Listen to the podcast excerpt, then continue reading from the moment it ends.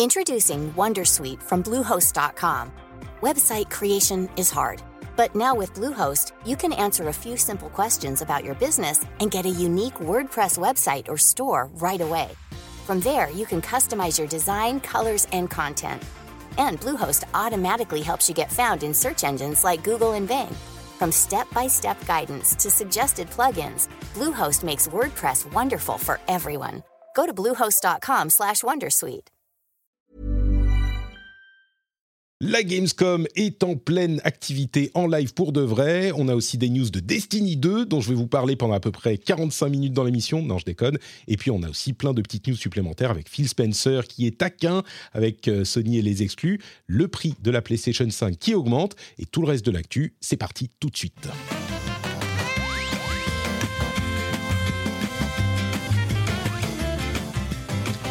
Bonjour à tous et bienvenue dans le Rendez-vous Jeu, l'émission où on vous résume toute l'actu du jeu vidéo. On a plein de choses au programme aujourd'hui. Je pense que ça va être un épisode qui va pas être super court. On a euh, des parasites qui viennent de l'autre côté. Je sais pas si on les enlèvera au montage, mais c'est parce que pour la Gamescom, on a un reporter d'images euh, sur place. Enfin, on a. On remercie Frandroid euh, qui l'a envoyé à la Gamescom. c'est Cassim qui nous rejoint aujourd'hui. Bonjour Cassim, comment ça va? On a évoqué Phil Spencer, c'est pour ça que tu es, apparu. bien sûr, j'ai apparu automatiquement euh, dans l'épisode. Euh, non, mais ça va très bien. J'espère que le son sera correct. J'ai essayé de trouver un coin le plus calme possible, euh, même s'il y a du passage, pour pouvoir parler un peu calmement entre deux rendez-vous, pour rien cacher. voilà. Et oui, je voulais préciser, avant qu'on en parle plus en avant, euh, je suis là effectivement pour Frandroid et je suis aussi en voyage de presse avec la marque Corsair, donc euh, par souci de transparence, on l'indique sur tous nos articles, donc je me disais que c'était normal de l'intégrer aussi dans l'épisode. Là, voilà, si je suis à Gamescom, c'est parce que la marque nous invite. Vous invite, très bien. C'est Corsair direct ou c'est Elgato? C'est Corsair pour le coup. D'accord, ok. Très bien. Moi, je, je, Elgato, je suis, euh, je suis un grand fan. Donc, euh. Euh, du, coup, si tu peux simplement te muter quand tu parles pas, ça sera parfait parce qu'on entend le passage des Allemands qui. Il n'y bah, a pas de problème. c'est pas que j'aime pas les Allemands, mais si tu veux, tu vois, déjà que tu braves les, difficultés de la, de la Gamescom, euh, les, les, gens en chaussettes euh, dans leurs sandales, tout ça, les trucs vraiment difficiles à supporter, euh, c'est très bien, on te remercie. On a aussi dans l'émission, vous l'avez entendu rigoler, c'est Trinity qui est là avec nous, et du coup, bah, qui a des, des, des, moments un petit peu pas, pas super drôles en ce moment, donc on va là te faire passer un bon moment et parler de jeux vidéo. Je ne sais pas si la Gamescom, il y a eu que des trucs hyper enthousiasmants. Euh, c'était un petit peu long, le Opening Night Live et surtout le Futures Game Show était un petit peu insupportable, mais c'est pas grave. On parle de jeux vidéo. Comment ça va, Trinity? Eh ben, eh ben, écoute, ça va. Je suis très contente de revenir euh, effectivement dans le, dans, le, dans le podcast. Ça fait longtemps, donc euh, ça me met de, de, bonne humeur. Et moi, tu vois, justement, avec tout ce qui s'est passé, ben, j'ai pas forcément eu le temps de regarder euh, l'intégralité. Donc moi, j'ai eu un peu tout ce qui fait plaisir, c'est-à-dire les résumés, etc. du coup, j'ai moins eu le côté peut-être un peu redondant et un peu lourd que tu me décris. Donc moi, ça va personnellement. Ma, Gamescom se passe plutôt bien, tu vois. C'est bien, c'est bien, c'est le bon côté. C'est vrai que alors on va en parler. Le, Jeff Keighley s'en est pas trop mal sorti avec l'Opening Night Live. Euh, l'ensemble des trucs, c'est peut-être un petit peu moyen. Mais on va en parler dans un instant. Avant ça, je vais quand même remercier les nouveaux patriotes qui ont rejoint l'émission, des gens formidables, des gens qui sont euh, doux, qui sont soyeux, qui sont, je sais pas pourquoi, c'est ça qui m'est venu, mais qui sont intelligents, sympathiques, drôles, beaux, tu vois. Et beaux. Et beaux, mm-hmm. exactement. Boreas 3 et Rohan de 3. Alors, je ne sais pas s'ils se sont concertés, mais les deux 3 qui sont des nouveaux patriotes, merci à tous les deux. C'est extrêmement apprécié. Et le producteur de cette émission, qui s'appelle Ugra, Urgar, pardon, Urgar, et c'est un nom vraiment, tu vois, ça fait, euh, ça fait viking quoi, Urgar. Et le producteur, moi c'est quand je fais des noms, parfois je me demande si c'est pas le nom de, ce, de ces persos dans les jeux. Moi quand je fais des noms, c'est souvent des, des, trucs genre Chrome, Grom, machin, genre je suis un gros barbare euh, puissant. Euh, c'est peut-être pour pallier à une certaine déficience de ma part de physique dans la, dans la vie réelle, même si je porte beaucoup de bois euh, pour le chauffage pour l'hiver. Euh, mais voilà, Urgar, merci à toi, le producteur de cet épisode. Et puis, sans autre euh, transition, on se lance dans les infos principales de la journée. Et c'est évidemment la Gamescom qui a commencé hier. Et comme je le disais, avec l'Opening Night Live, qui est... Alors c'était avant-hier même, l'Opening Night Live franchement, moi je trouve qu'il s'en est pas trop mal sorti, la Mikili. La Gamescom, en fait, c'est un truc un petit peu bizarre euh, au niveau des annonces et de la hype, parce que à cette époque de l'année, il n'y a plus trop de choses à annoncer au niveau du cycle marketing qui doit se compléter avec les, les ventes euh, en, pendant la, période de l'automne. Bah, c'est pas maintenant à la fin de d'août que tu vas annoncer les choses. Donc évidemment, euh, quand c'était un moment uniquement tourné vers euh, le, le, euh, le, présentiel et l'essai de jeu sur place, bah, il faisait que ça. Mais maintenant qu'on est dans un monde où il y a des retransmissions en direct partout sur Internet, ils veulent le faire aussi. Forcément, c'est un petit peu moins shiny que des trucs comme le 3 ou même le, les conférences de fin d'année, enfin le, le Game, Game Awards de fin d'année. Mais bon, vu tout ça, je trouve qu'il s'en est pas trop trop mal tiré l'ami Jeff Keighley, qui a fait le Opening Night Live avec quand même, euh, bon, euh, pas des trucs, euh, pas des énormes coups de marteau, quelques trucs intéressants. du coup, bah, puisqu'on est avec Cassim, on ne sait pas combien de temps on va l'avoir.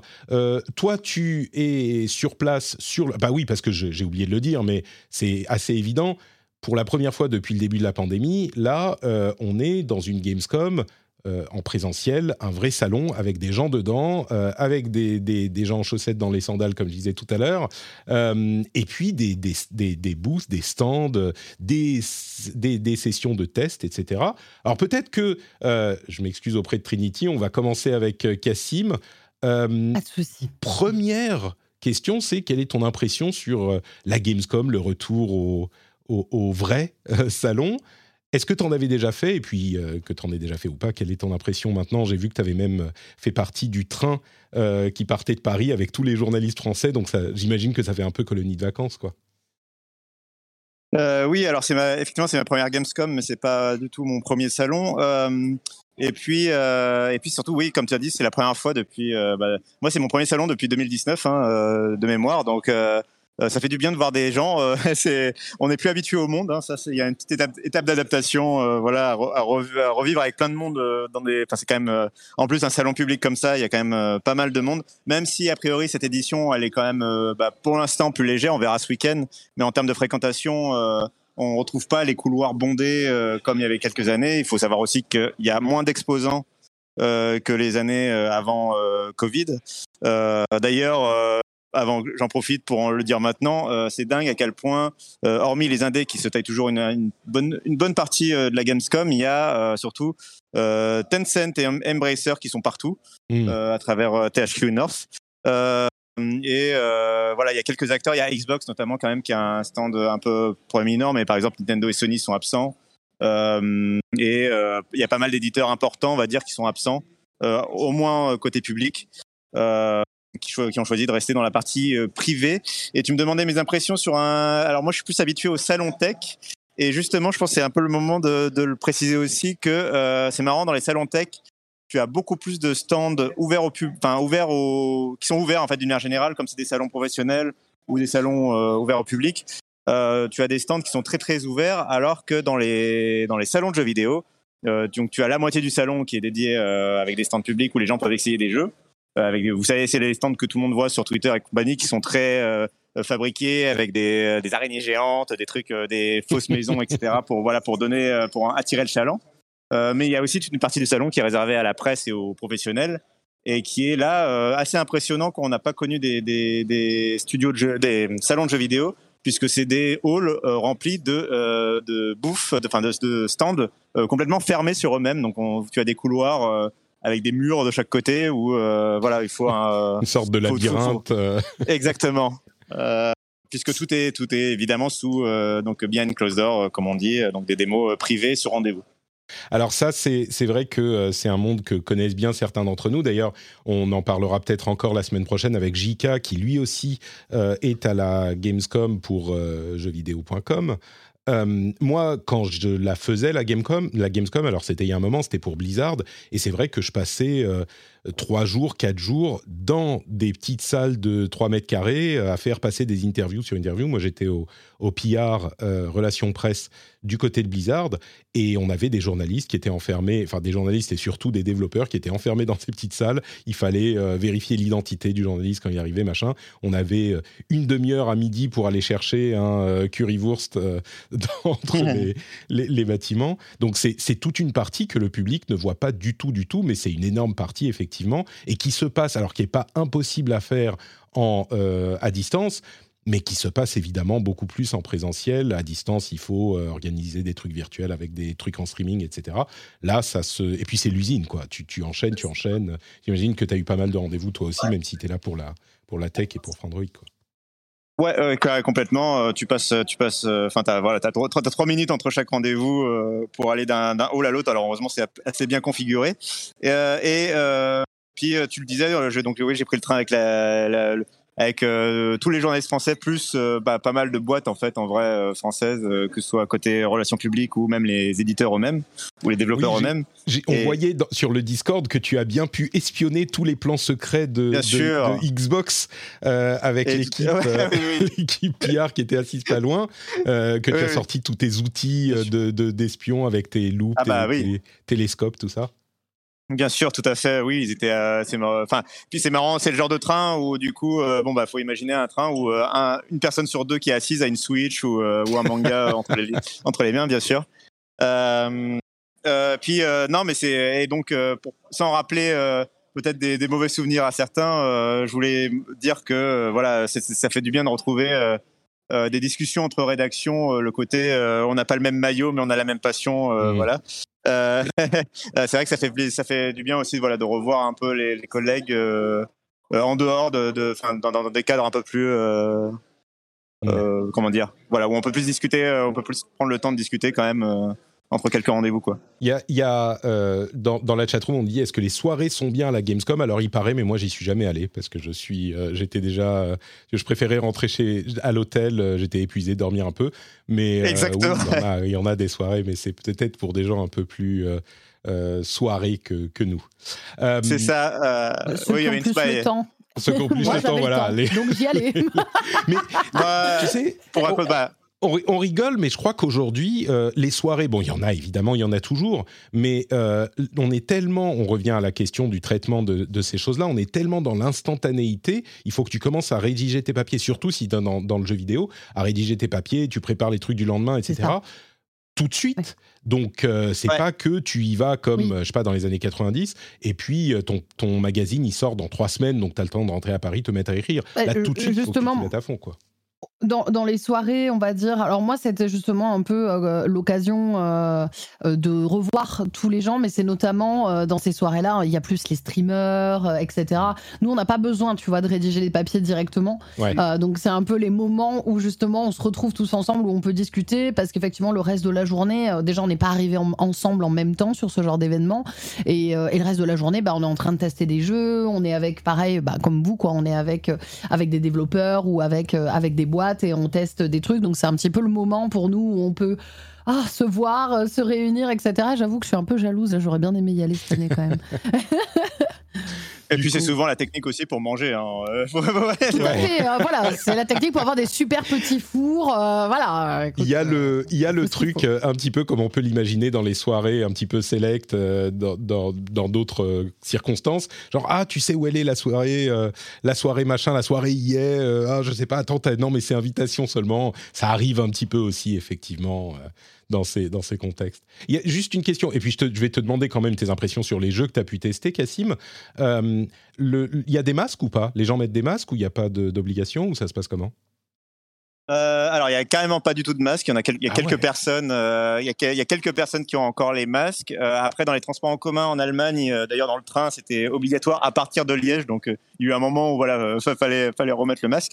Euh, sinon, euh, non, globalement, les gens n'ont pas de masque. Il y a quelques, il y a quelques euh, stands privés qui demandent le masque en rentrant. je, te cache pas que c'est souvent les stands de marques asiatiques. voilà.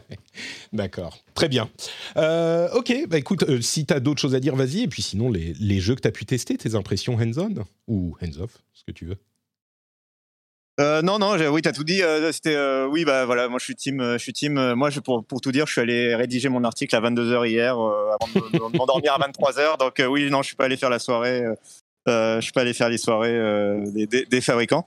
et donc ouais, pour les impressions, bah, j'ai pu tester quelques jeux.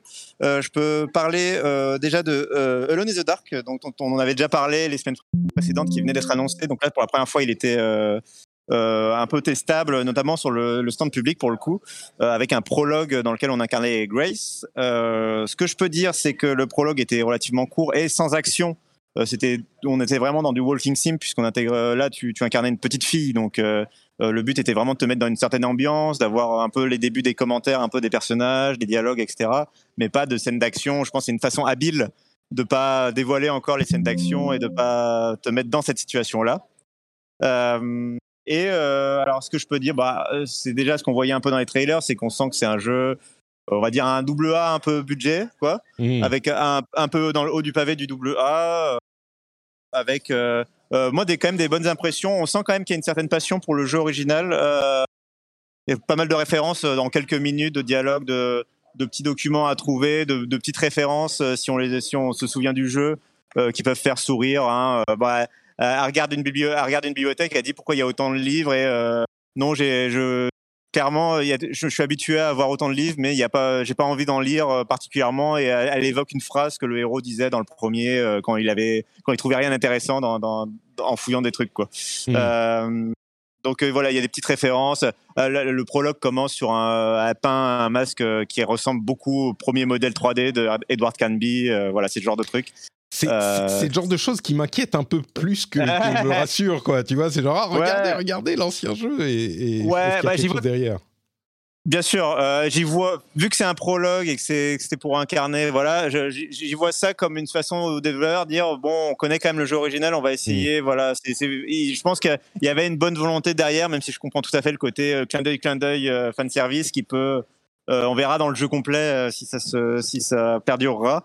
Euh, après, voilà, bah, les contrôles étaient, euh, enfin voilà, c'était clairement du walking sim. Euh, tu te balades entre quelques pièces, t'as trois, deux, deux, trois jumpscares, euh, deux scènes de dialogue et, et le prologue se terminait. Il n'y avait pas de scène d'action ou quoi, donc c'est difficile. Mm. Alors que le trailer vend des scènes d'action et vend un jeu beaucoup plus tourné vers l'action avec les adultes qui arrivent à la fin du prologue, en gros.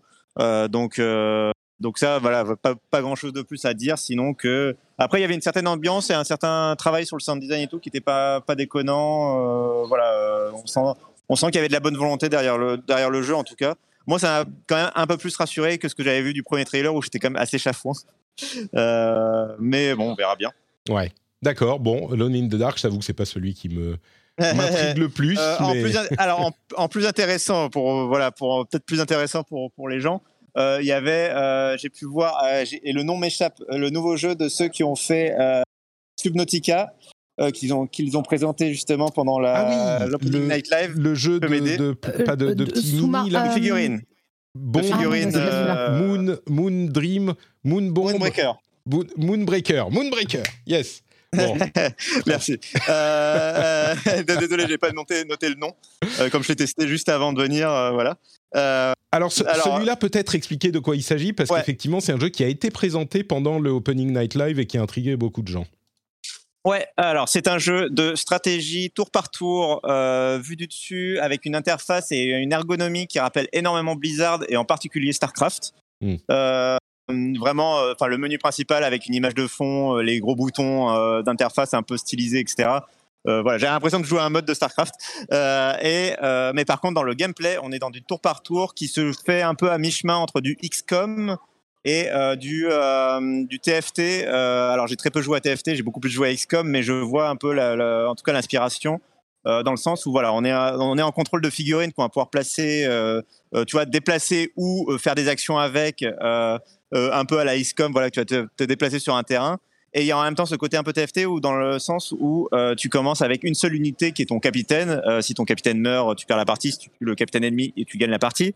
Euh, et en fait, chaque tour, tu vas gagner des, des, sortes de points, on va dire une monnaie, quoi. On va dire des points d'énergie. Et en fait, tu choisis avec ces points d'énergie si tu veux utiliser plutôt des skills des figurines que tu as déjà sur le plateau, ou si tu veux déployer de nouvelles figurines. par exemple, tu vas avoir 5 points et déployer une figurine va te coûter 2 points et utiliser une compétence va te va te coûter aussi deux points et tu vas te dire bon bah je vais peut-être utiliser une compétence et déployer une figurine ou déployer deux figurines et j'utiliserai ma compétence au prochain tour. C'est très euh, TFT ça en fait. Euh, exactement, tu vois, c'est très TFT. Euh, ça c'est très très TFT, mais en même temps le côté tour par tour je me déplace et j'ai des compétences etc fait très XCOM dans le dans la dans la façon dont tu vas articuler tes tours et vouloir te déplacer. Donc moi en termes de gameplay j'ai été assez convaincu et vraiment, le look and feel, enfin, je disais que ça ressemblait à du Blizzard, c'était aussi un compliment dans le sens où euh, euh, bah, le tutoriel, en tout cas, était très bien conçu pour te mettre, pour te faire comprendre les tenants, les aboutissants d'une partie.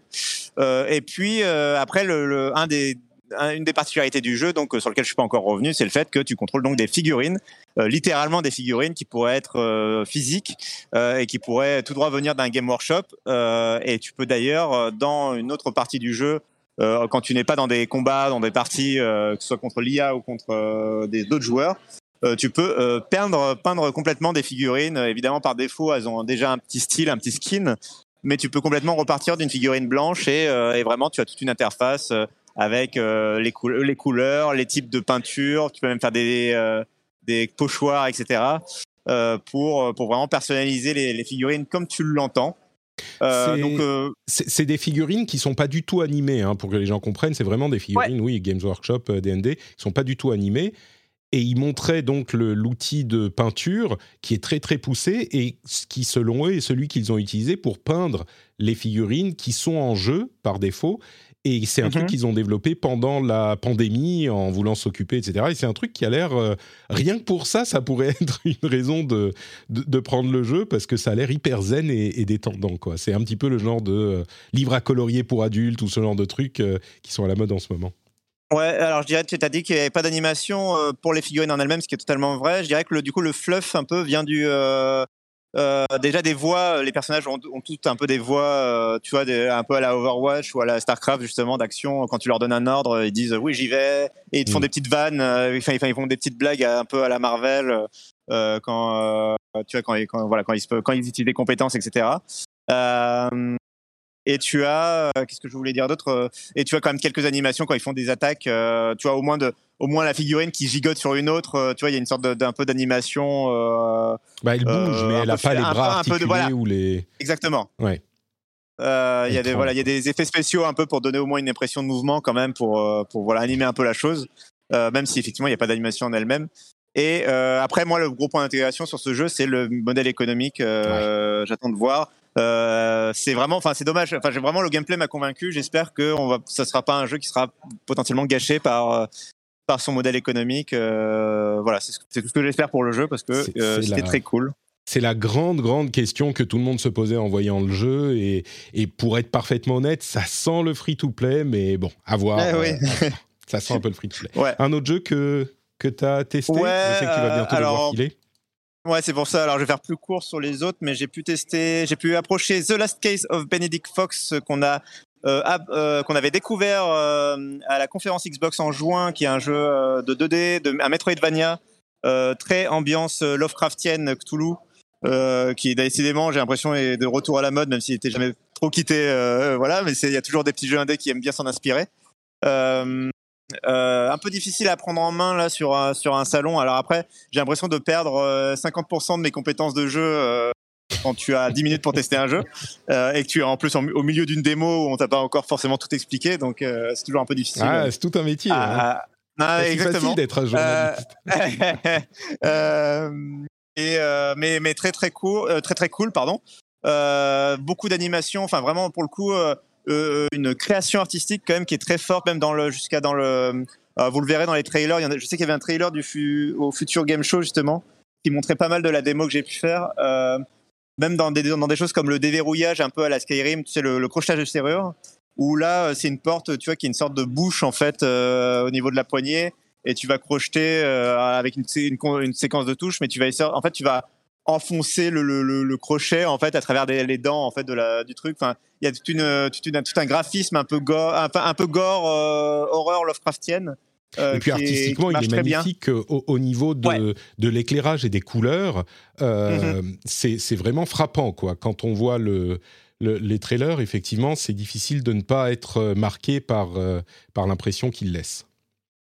Euh, et puis moi j'avais eu quelques difficultés pendant la démo, mais le développeur a été très gentil avec moi en me disant que euh, le, ils, ont, ils vont faire en sorte que le jeu soit quand même relativement accessible et qu'il y ait des modes de difficulté euh, justement, voilà. Donc il était très très très sympa. donc il y a, y, a, y a, matière à ce qui est un jeu, que ce soit un jeu voilà très ouvert. En plus il sera dans le Game Pass, donc je pense que qu'il a des bonnes chances de, de marquer son, son, petit mois de sortie côté du jeu des jeux indés quoi c'est, tu sais, ils sont tunés pour les Allemands les jeux à la Gamescom, donc euh, forcément. c'est euh, il sort quand, euh, Benedict Fox? Je sais pas si on a une date. C'est printemps, printemps, 2023 de mémoire. Super. à vérifier, hein, mais, mais, de mémoire, c'est, j'ai noté printemps 2023. Ça marche. et puis, je voulais mentionner quand même, la, j'ai pas encore mentionné la star du salon. que j'ai pas pu encore approcher, donc, mais je, vais juste, je voulais mentionner qu'elle était partout et que tout le monde faisait la queue pour y jouer. Finir par Chronicles. Non? Allô? On, l'a perdu On ne saura pas qui est la star du salon euh, pardon. Non, t'es là. ah, euh, pardon. Oui, oui, devine euh, qui est la star du salon, pardon. mais je, sens que ça va finir par Uden Chronicles. Non, pas du tout. non, ah non? Non, non, vraiment. D'accord. Ah, ok, ok. Alors, Offlana, peut-être? Alors, j'ai pu le tester. je vais en parler dans deux secondes. C'était Lies of P. Ah, Lies of P. Ah, je trouve que c'est. Ah, oui. C'est ça la star du salon pour toi? Ok, très bien. Bah, tellement.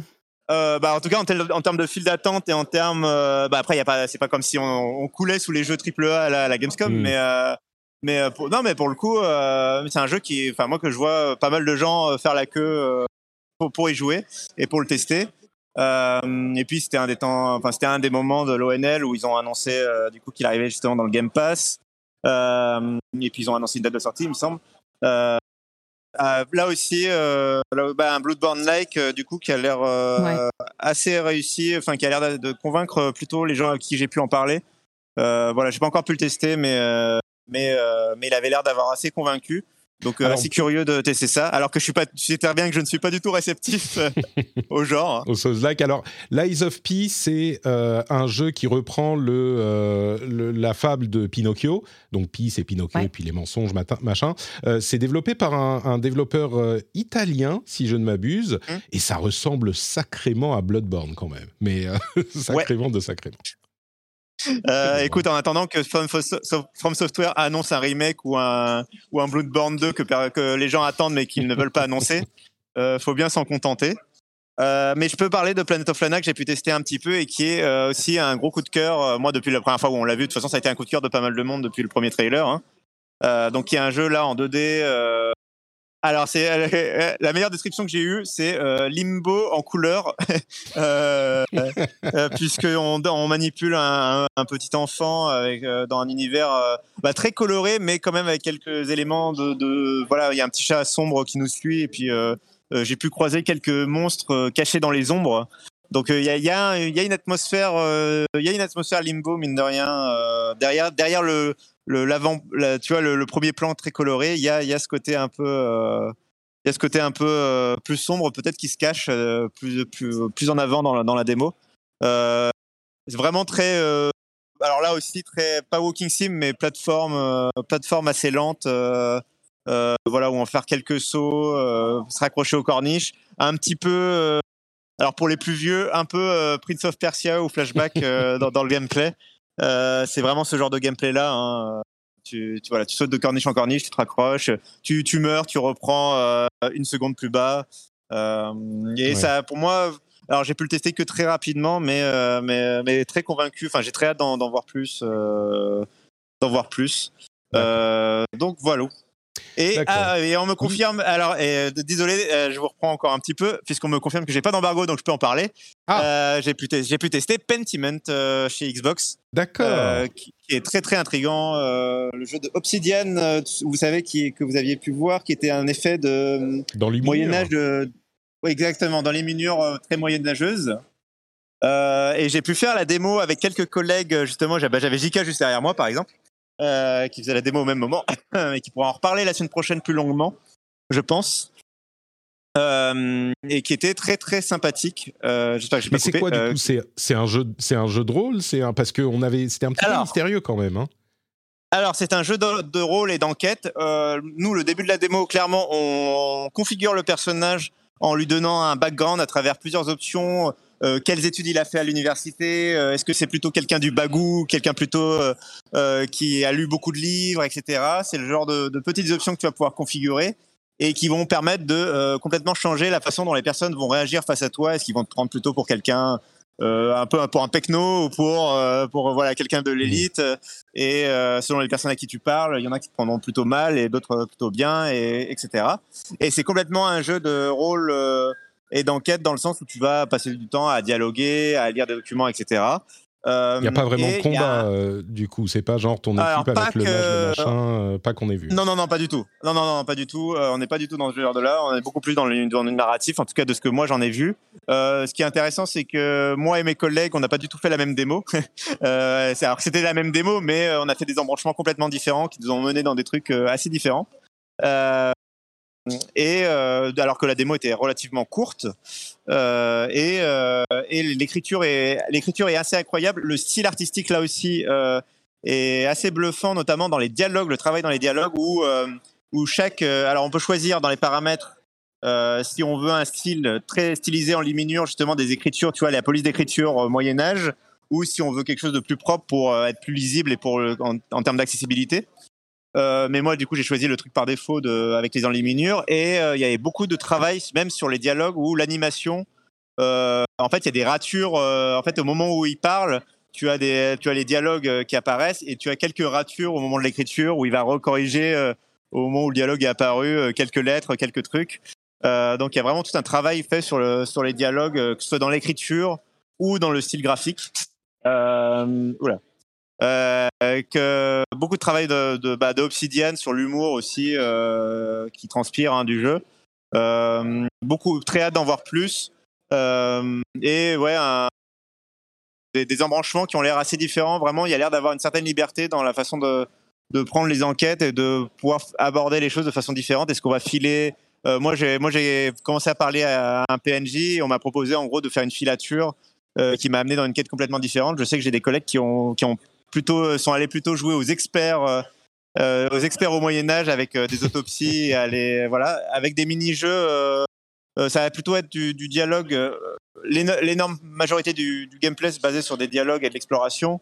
Mais il y avait l'air aussi d'avoir pas mal de moments où il y avait matière à faire des phases de gameplay un peu plus mini-jeuesque avec peut-être des, jeux de, euh, comment dire euh, entre guillemets du poker par exemple avec un PNJ ou des enfin des mini-jeux de, ah, là, ça, là, avec PNJ okay. euh, ou des, des mini-jeux de alors moi en l'occurrence le mini-jeu que j'avais qui n'était pas forcément le plus passionnant je pense était au moment de la filature où je, apparemment j'avais des insectes qui se posaient sur moi et je devais les, les, les virer euh, J'imagine pour pas me faire repérer. c'est WarioWare euh, voilà. ton truc ou euh...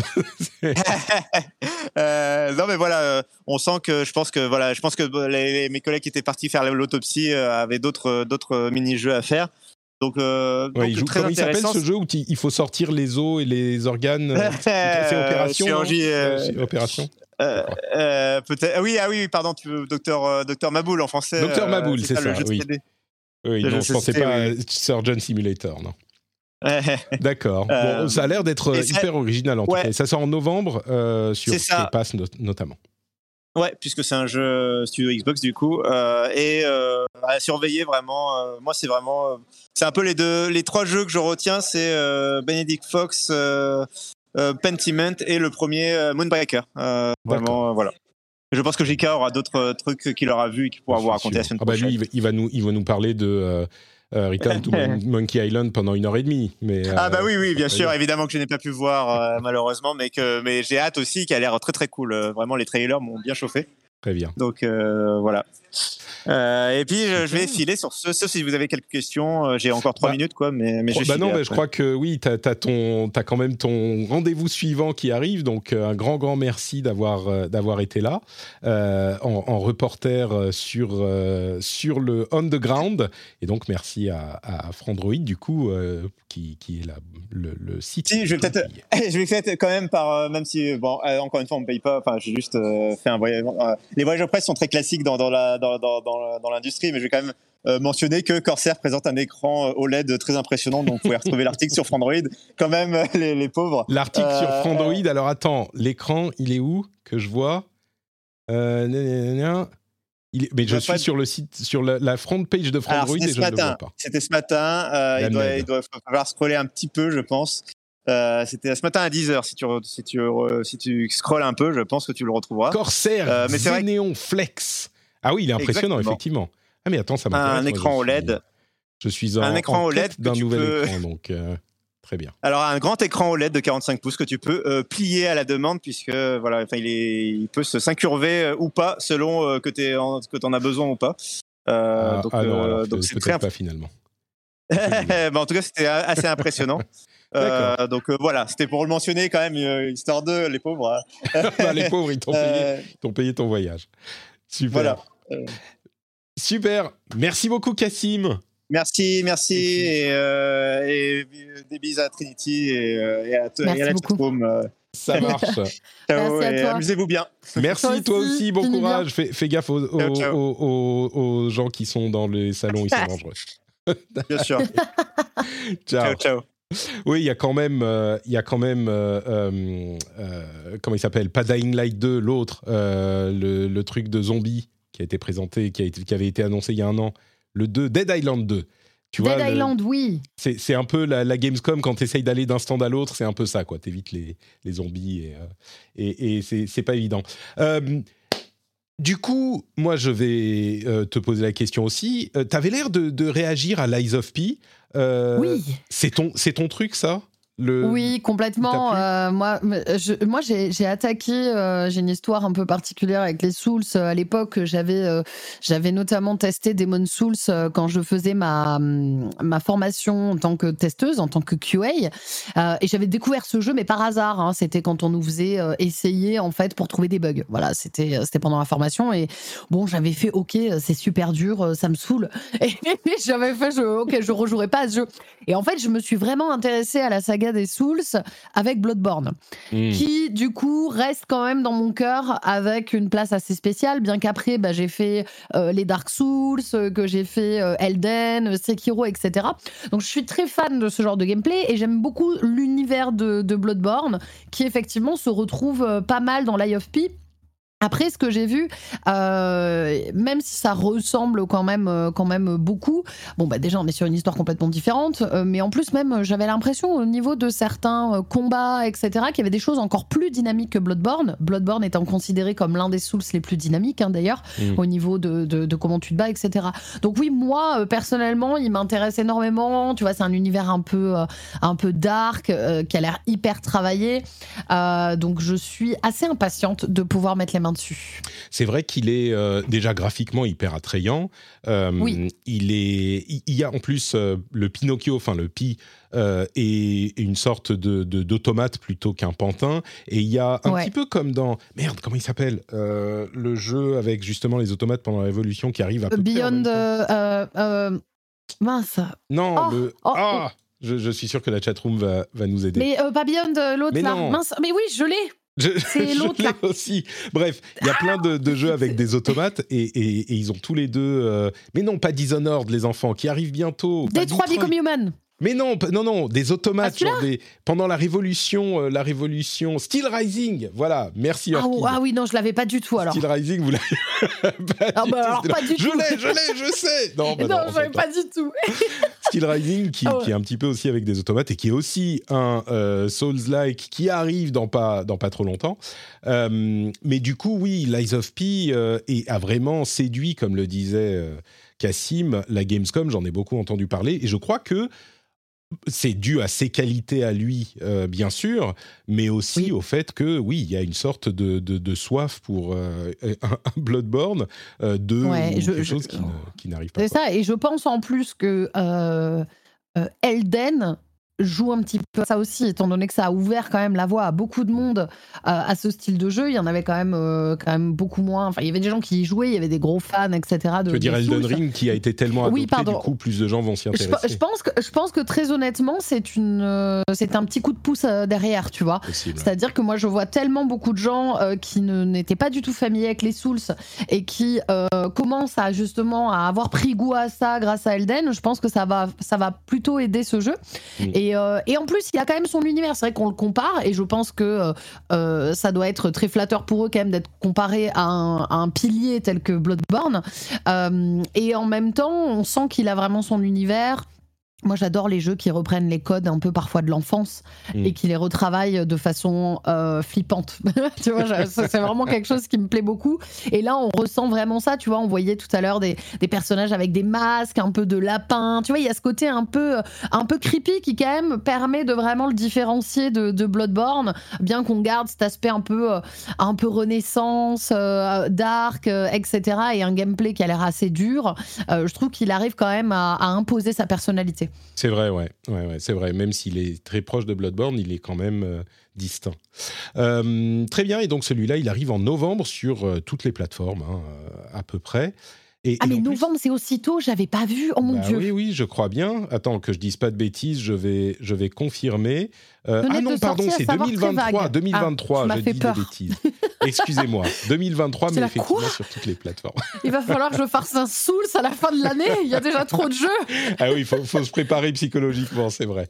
Euh, j'ai donné des frayeurs à certains, encore que le l'automne se vide un peu hein. beaucoup de gens beaucoup de jeux ont été décalés à l'année prochaine et du coup notre euh, notre October Apocalypse, bon, il y a quand même des choses qui, qui, restent, mais, euh, c'est beaucoup moins. Euh, Sons of the Forest oui, c'est le c'est The Forest 2 qui arrive normalement en octobre. D'accord. Euh, écoute, je qu'on attend et qui a été décalé depuis super longtemps. Donc bah, c'est pas forcément ton, ton truc hein. Ouais, c'est encore un truc d'horreur horrible, c'est ça? Alors non, c'est un, enfin un peu, mais. Écoute, je regarde l'affiche, c'est quand même une sorte. en fait, The Forest, c'est le, c'est vraiment euh, un jeu qui a euh, démocratisé d'autant plus euh, l'aspect survie. En fait, c'est un jeu de survie. Mmh. Il y a du craft, de la survie, mais en même temps, il était lié à une histoire qu'on pouvait faire un petit peu comme on voulait. Euh, qui est un petit peu horrifique. C'est-à-dire que oui, effectivement, il y a des monstres qui sont pas jolis dedans. Oui, il y a des moments où on a peur, mais ça reste aussi un jeu de survie génialissime. Et du coup, ils ont tellement cartonné avec le premier euh, qui est encore joué maintenant que là, ils ont le deuxième qui arrive et qu'on attend euh, depuis tous les fans de, de, ce style l'attendent depuis longtemps parce qu'il a été repoussé plein de fois. Normalement, il aurait dû sortir il y a quelques mois, etc. Et, et là, il arrive en espérant qu'il soit pas décalé, quoi. D'accord. Donc, Sons of the Forest, ça arrive sur PC. Euh, normalement en octobre. Euh, il y a d'autres choses qui arrivent en octobre aussi, hein, quand même. Il y a bien sûr Overwatch 2 euh, qui risque de peupler un petit peu mon mois mon mois d'octobre. mais il y a aussi Mario plus Rabbids, il y a Gotham Knights, qui était présenté encore une fois à l'Opening Night Live. à chaque fois que je le vois, je, je, je, serre un peu plus les dents, genre je, je crispe mon visage, genre ouf. Ah ouais Est-ce que, bah, je pense qu'il va être euh, dispensable, quoi. J'espère être agréablement surpris parce que je suis un grand fan des, Gotham, euh, enfin des Arkham en fait. Et, et celui-là, alors il, la sortie a été avancée au 21 octobre. Ils ont montré un nouveau trailer c'est c'est comment dire ça a l'air hyper classique quoi. Un petit peu un petit peu plan plan euh, ouais euh, pas de prise de risque quoi. voilà. Et, vu que la formule Arkham a quand même quoi 15 ans maintenant euh, bon je crains mais, mais bon je suis pas à l'abri d'une bonne surprise. Il y a New Tales from the Borderlands qui a aussi été présenté pendant l'opening night live qui arrive en octobre ça moi j'attends hein, beaucoup hein, c'est vrai que tu es client du Telltale alors en fait, moi je suis très très. Alors le, je, dis que je suis cliente du euh, From the Borderland alors que je ne l'ai pas fait le premier, mais ah. je suis très cliente de Telltale. Euh, j'ai fait euh, bah, notamment tous les tous les minces Walking Dead hmm. de l'époque, toutes les saisons, etc. Et From the Borderland à l'époque je l'avais pas fait parce qu'au tout début quand il est sorti, c'était compliqué de les avoir en français, etc. Et finalement je me suis jamais repenché dessus, mais des échos que j'ai eu de tous les gens qui m'entourent, qui les ont fait, tout le monde m'a dit, mais il faut que tu les fasses, ils sont Mm. géniaux. Euh, donc j'avoue que ça me tentera peut-être de refaire le premier avant la sortie de, de faire plutôt le premier avant la sortie de celui-ci, parce qu'apparemment c'est quand même, euh, c'est quand même très, euh, très agréable. Enfin, ils sont forts en fait sur les jeux à, à- à scénario comme ça, donc euh, j'avoue que ça m'intéresse pas mal. Ouais, et puis c'était l'un de ceux qui était vraiment à, à côté de, de Walking Dead. Euh, c'est l'un de ceux qui était vraiment considéré comme un excellent euh, Telltale euh, dans un, à un moment où il commençait à y en avoir un petit peu moins. Peut-être que euh, euh, comment il s'appelle le truc avec le Big Bad Wolf. Bref, je sais plus. Il y en avait quelques-uns Oui, comme ça qui étaient vraiment bons. Euh, Ouais, il était excellent aussi celui-là. J'ai perdu le nom, mais je l'avais fait aussi, ouais. Ouais. Et du coup, là, c'est intéressant parce que c'est euh, Telltale, vous vous souvenez, qui a explosé en vol euh, il y a quelques Mais oui. années, qui a été remonté par des développeurs qui en faisaient partie. euh, Wolf Among Us, voilà, c'est celui-là au- auquel je pensais, merci. Euh, qui, qui, qui a été remonté, Telltale, du coup, par euh, d'anciens devs, mais aussi des gens complètement nouveaux. Et surtout, du coup, c'est l'occasion d'avoir un, un autre moteur graphique, parce que c'était l'un des Oui. gros problèmes de- des jeux Telltale, et celui-là a l'air assez compétent. Donc, euh, bref, à voir. Ça, ça arrive effectivement en octobre aussi. Et puis, puisqu'on est sur octobre, je continue. Il y a Scorn, euh, l'exclu Xbox euh, PC qui arrive. Il y a Bayonetta 3 sur Switch. Il y a Call of Duty, bien sûr, le gros morceau. Donc, bon, il reste quand même des choses en octobre. Mais revenons et concluons sur la Gamescom et ce qu'on a retenu de Oui. l'Opening Night Live, ou même des, des présentations en général, parce qu'il y avait le, le futur Game Show aussi qui était un petit peu plus soporifique. D'autres choses que toi, qui t'ont tapé dans l'œil pendant cet Opening Night Live? Alors, euh, oui, j'ai noté quand même quelques, quelques petites choses. Alors, il y a forcément, euh, étant donné qu'il y a des monstres et que ça fait peur, euh, The Callisto Protocol, Ouais. qui est un jeu donc clairement très inspiré de, de, de Dead Space, qui moi m'intéresse m'intéresse beaucoup. Ça se passe dans l'espace avec des espèces de, de, de monstres difformes, tout ça. Il y a- si vraiment vous avez aimé, euh, euh, si vous aimez euh, Dead Space, je pense que Callisto Protocol, euh, ça va quand même, ça va quand même pas mal vous plaire, à coup Ouais. de démembrement et d'hémoglobine. Donc il faut aimer ça. Et c'est vraiment très très horreur. Donc forcément ça me plaît. Donc on a eu des images hein, du jeu qui est actuellement en, en développement, qui moi m'ont beaucoup parlé. Euh, donc euh, il y avait celui-ci euh, que j'ai noté. On- on- hein, qui arrive assez vite, Callisto Protocol. voilà. Et, euh, et, et du coup, enfin, honnêtement, quand on voit les images, je- on, on sent tellement euh, le, la référence à Dead Space, quoi. Ah non, mais c'est euh, exactement est- Dead Space. C'est- Ils ont essayé ça, de présenter genre il y a les mutations, les machins comme ça, ça ça va être différent, ça ça va être différent. C'est impossible de pas voir Dead Space. Alors euh, bon, ouais, c'est clair. Même sera- la lumière, tu sais, cette Ouais. espèce de luminosité un peu bleutée et tout. Enfin bref. Donc bon, moi je pense que ça va être excellent et ça va faire beaucoup de bien de retrouver quelque chose avec une belle qualité, etc. Parce que moi j'ai voulu refaire les anciens Dead Space. Bon, c'est plus trop ça, hein, malheureusement. Euh, mais ils sont quand même très bien. Mais, mais c'est vrai que ça, ça commence un peu à piquer les yeux euh, quand on, quand on les refait, surtout le premier. Exactement. Que j'attends aussi avec euh, grande impatience. Donc il y avait celui-ci. Euh, Il y avait aussi euh, Lord of the Fallen. Ouais, The Lord Euh, of the, Lord the Fallen. Ouais, c'est Ouais. important le The parce que c'est du Oui. coup un reboot de Lord of the Exactement. Fallen. Exactement. C'était censé être le 2, ils l'ont re- rebooté. Ouais. Oui. Euh, donc là, pareil, on a eu un, un très beau, euh, un très beau trailer, euh, trailer d'annonce. Alors moi, j'étais complètement, voilà, complètement pas trop au fait de, Lord of the Fallen à, la base, mais j'avoue que l'univers m'a pas mal parlé. Bah pareil, c'est un peu sombre, donc ça me, ça, m'intéresse, ça m'intéresse pas mal. Et, et voilà, donc pas grand chose à dire dessus, à part que le trailer était très beau. Ouais, c'est un, Vu c'est- que j'ai pas un plus d'infos beau que ça.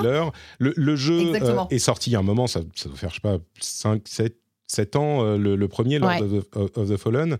Lords of the Fallen, et là c'est The Lords of the Fallen. C'était un peu, si je me trompe pas, encore un Souls-like, euh, mais qui était à une époque où il n'y en avait pas encore des tripotés, et c'est dans un univers Ouais. médiéval horrifique avec euh, de la nécromancie, donc le Lords of the Fallen. Au début, j'ai même cru que c'était un truc peut-être Diablo euh, 4 ou un truc du genre, mais, euh, mais ouais, Ouais. c'est intriguant. J'avoue que j'avais, j'étais pas vraiment intéressé par le jeu, et ce trailer m'a m'a intrigué. Voilà. Tout à fait. euh, et moi, j'étais complètement passée. euh, je vois que quelqu'un disait l'un des premiers sous Like en fait euh, dans le chat. Ouais. Euh, bah, moi, j'étais complètement passée à travers. Tu vois, Ouais. justement, en redécouvrant ça, en, en suivant un petit peu l'histoire, j'étais là, mais attends, mais comment ça, je n'ai pas joué à ce jeu Hérésie. Donc, très impatiente de de- d'essayer ça et de voir ce que ça va donner, surtout quand ça va quand ça va sortir. On a eu aussi bah, du Hogwarts, Hogwa- Hogwarts Legacy, Ah oui, forcément. alors on a, on a réussi à ne pas le mentionner pendant en, en- en une heure d'émission. C'était quand même l'un des, gros morceaux, ouais. Mm. C'était l'un des gros morceaux. Alors après, euh, bon, on a eu euh, une, une phase, euh, une phase de, de gameplay hein, finalement. Après la dernière, la dernière annonce qu'on avait eue, où on avait eu un trailer et surtout des, des images d'explication qui nous montraient toute l'ampleur du jeu. Bon, bah là, on peut voir un, un- un trailer et des images du jeu, surtout qui permettent de, de- de voir qu'on peut utiliser la magie noire. Bon, bah voilà, moi personnellement, ça m'a pas apporté beaucoup plus par rapport à ce qu'on avait, ce qu'on avait déjà vu. Par contre, j'ai trouvé intéressant de regarder un petit peu les, les avis des gens. Et euh, il y avait des gens qui étaient toujours très très hypés. Puis il y avait des gens qui euh, avaient l'impression que ça avait un peu euh, un peu downgrade en fait depuis euh, ce qu'on avait vu euh, la dernière fois euh, sur certaines choses. Euh, moi personnellement j'ai pas trop euh, j'ai pas trop prêté attention euh, à ça. Euh, mais du coup bon pour l'instant euh, on en entend un petit peu plus euh, Ouais, rien de rien Il, il a été décalé trois mois. Il sort en février, je crois. Euh, Ouais. Désormais, en février 2023. Attends que je retrouve la date, le 10 février 2023. Euh, le truc, c'est que bon, il a été décalé. C'est sans doute pour une raison. Mais j'avoue que je commence à me demander que- que- quel type de jeu c'est. Ça reste un petit peu flou. On sait qu'ils ont. oui ils je suis d'accord on va pouvoir faire ça, faire ça, faire ça. C'est un petit peu monde ouvert, c'est un petit peu, euh, on fait, on, on a beaucoup de liberté dans la création de son personnage, dans la manière dont on vit son aventure, dont on.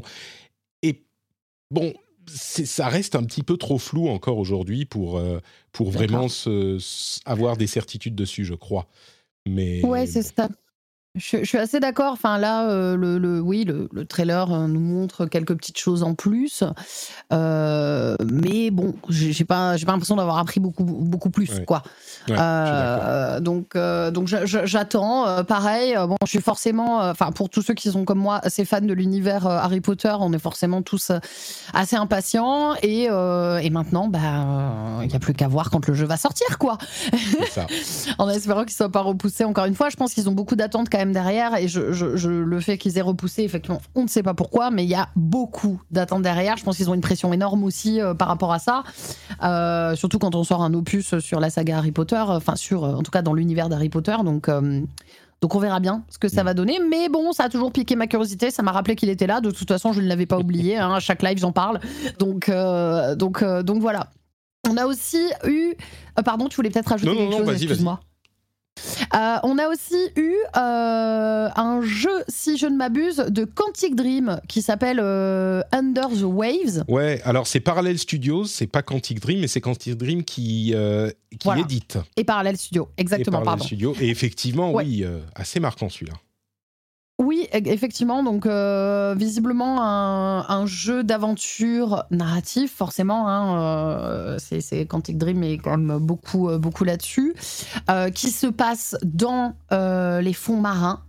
avec donc on a une espèce de petit sous-marin enfin on, passe dans, dans, dans- différents véhicules visiblement au fur et à mesure de l'histoire et le jeu est a l'air très beau euh, moi, j'ai quand même confiance, même si c'est eux qui éditent. Dream, c'est quand même un studio auquel je fais pas mal confiance. Parallel Studios, je les connais moins. Euh, mais en tout cas, de ce qu'ils nous ont montré euh, là, ça a l'air assez passionnant. Et, et moi, j'adore les jeux narratifs. Et puis, bon, j'ai très peur sous l'eau. Donc, pour moi, ça me fait un peu comme un jeu d'horreur. Donc, c'est génial. Alors écoute, franchement, il faut avouer que c'était l'un des jeux marquants de ce, de ce Saturday, Saturday Night Live, de ce Opening Night Live. Euh, il est, c'est un petit peu Subnautica, mais en réaliste au niveau. Exactement. euh, en- enfin bon, c'est juste qu'on est sous l'eau, mais c'est très très beau et très réaliste. Jusqu'à la fin, où on voit le plongeur du coup marcher sur une épave de bateau. euh, avec une sorte de silhouette lumineuse de petite fille qui lui tient la main Oui, sous l'eau et du coup on comprend bien qu'il y a un élément surnaturel ou quelque chose de bizarre. Euh, c'est un jeu, je pense, j'imagine que ça va être un jeu à ambiance, mais si c'est notre truc, ça va être vraiment notre truc quoi. je crois ouais, que c'est. ouais, ouais, carrément. euh, moi, je, je suis euh, plus ça va. Euh, plus je suis en amour des, des jeux, euh, des jeux narratifs en fait. Ouais. Il y a vraiment des moments où moi ça me fait du bien, tu vois, d'avoir euh, juste des jeux où je fais des choix, c'est narratif et, et- et je sais pas, c'est un peu le moment Ouais, aussi où j'ai l'impression de regarder un film. Voilà, Ouais. c'est ça. Tu restes acteur euh, tout en étant dans, dans quelque chose qui te transporte et si l'histoire est, est bonne, c'est c'est- jackpot en fait. Donc là, ouais, très impatiente d'en voir plus là-dessus pour rester dans les jeux. Il arrive en Euh, 2023. narratif. hein, euh, 2023 sur à peu près toutes les plateformes sauf Switch, Under the Waves. Euh, pour rester un petit peu dans les jeux narratifs, et on aurait pu rebondir tout à l'heure, notamment avec euh, Telltale, si je ne dis pas de bêtises, j'ai vu euh, quelque chose sur le The Expense, Oui. euh, qui à la base est une série. Alors, je ne l'ai pas regardée, mais mon chéri m'a parlé de cette série comme le Saint Graal. Il m'a dit, mais il faut que tu regardes, parce qu'en fait, je ne suis, je déteste. Euh, fondamentalement que ce soit en série, en film, en jeu, tout ce qui est space opéra. Ah. J'ai vraiment beaucoup de mal, mais euh, il m'a tellement vendu cette série que euh, ça fait un moment que je me dis il va falloir que je me lance. Et en plus, là, euh, au, vu de ce qu'il m'a dit sur cette série, qui est vraiment un chef-d'œuvre d'histoire, etc., je me dis que associé à Telltale, si c'est aussi bon que ça, je pense que ça va faire un bon jeu. Voilà, donc ce n'est que de la spéculation, mais je me dis bon, regardons la série et jouons au jeu. Peut-être que je vais changer d'avis sur les space opéra. Alors vraiment, c'est un, un truc particulier. Moi, je l'adore, The Expense, effectivement. En, en commençant, euh, enfin, en- en- quand j'ai vu les quelques premières saisons de la, de la série, je suis allé lire tous les livres, enfin, écouter tous les livres euh, sur Audible. Euh, et, et c'est l'une des, des meilleures séries de ces dernières années. Euh, et c'est un space opéra, effectivement, mais c'est pas ni Star Wars, ni Star Trek, ni ce genre de choses. C'est genre, l'humanité a colonisé le système solaire. Et Ouais. c'est, on reste dans le système solaire et donc, c'est très euh, pro- futur, euh, proche, genre 200 ans, quoi. Et il y a plein de jeux euh, politiques. euh, c'est- vraiment un space opéra différent de ce qu'on peut connaître dans les space opéras habituels. Et du coup, la série The Expanse, j'espère que ça sera bien. Ça reprend euh, le personnage de Karina Drummer, qui est un personnage composé de personnages du livre, mais qui est vraiment super bon dans la euh, série. Ce qu'on a vu là, c'est un petit peu de gameplay qui a l'air plus actif que euh, les séries Telltale habituelles. Euh, ça arrive aussi en 2023, à l'été. Je, je reste prudent, on va dire, sur ça. Même Ouais. si j'adore, le truc, c'est que la série, euh, bah, elle est écrite par euh, des, des gens qui savent très très bien écrire. J'espère qu'ils auront euh, des, des, des auteurs qui seront aussi bons que pour euh, le livre, parce que sinon, c'est ça qui fait tenir le truc, quoi. Donc, euh, bon, Oui, en même temps, fait. Telltale, c'est leur, c'est leur boulot principal, donc peut-être. Ouais, tout à fait.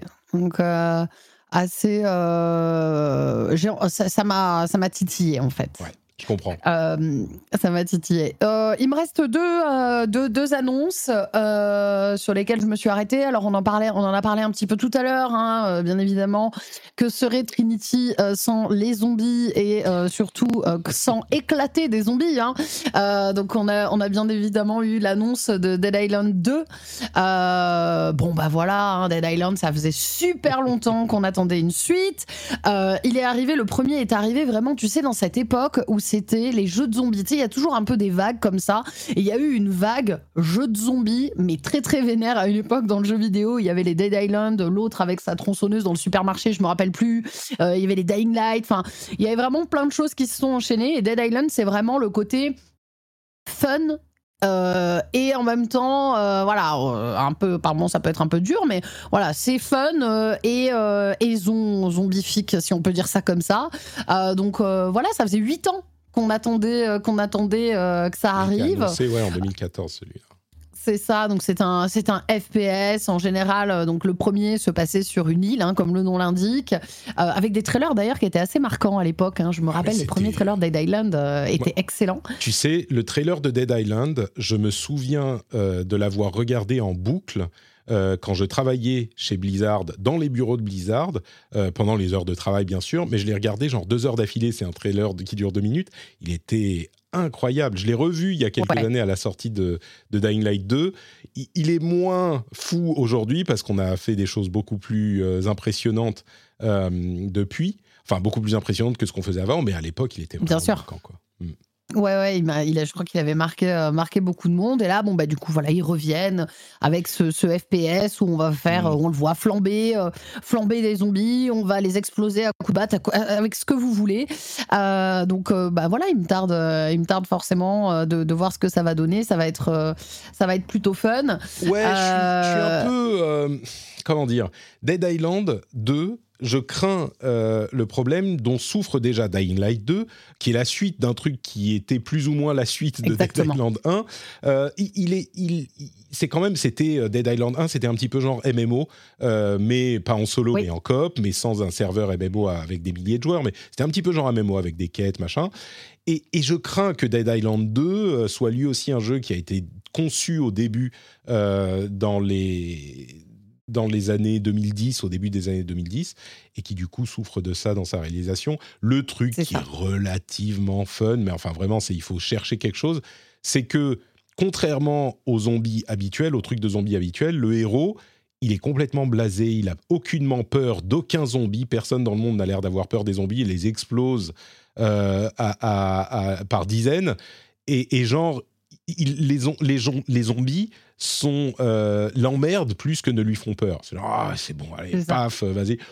c'est un petit peu original. On peut se dire, pour ceux qui ont survécu 10 ans parmi les zombies, peut-être que oui, ils ont l'habitude maintenant. Mais c'est ça qui est un petit peu original. À part ça, je t'avoue. Exactement. Il euh, n'y a pas d'originalité euh, notable. Hein, c'est la, la, suite. Et c'est justement ce sur quoi j'allais euh, j'allais rebondir, bien que je sois impatiente j'ai toujours peur avec des, des, jeux comme ça qui ont eu un comment dire une ça a été très marqué dans leur gameplay ils ont connu un gros succès. J'ai toujours peur que ce soit soit trop ressemblant, mais du coup, huit ans plus tard, parfois, c'est un peu, euh, c'est un peu dépassé. Donc, à voir comment ils vont réussir à nous surprendre, parce que là, le trailer forcément était cool, mais ce qu'on attend, bien évidemment, bah, c'est du gameplay euh, pour voir un petit peu s'il y a des nouveautés. Alors, je me doute que ça va rester quand même dans un esprit où on éclate des zombies, hein, soyons clairs. Mais euh, comment ils vont réussir aussi à renouveler un petit peu cette formule euh, il, me tarde, il me tarde de voir. Alors j'ai dit une bêtise. Il m'en reste pas, il m'en restait pas deux, il m'en restait trois parce que bien évidemment il en reste euh, encore deux. Avons... Il en reste toujours deux. Et, après celui-là, il en reste Alors fini. voilà, jusqu'à 14 h on y va. Non, non, parce que j'ai failli oublier Outlast. ah oui, Trials. Alors euh, forcément, bon ça on avait déjà vu, euh, on avait déjà vu euh, un, trailer qui nous avait donné, moi qui m'avait donné personnellement très envie. Je suis très fan de la série Outlast.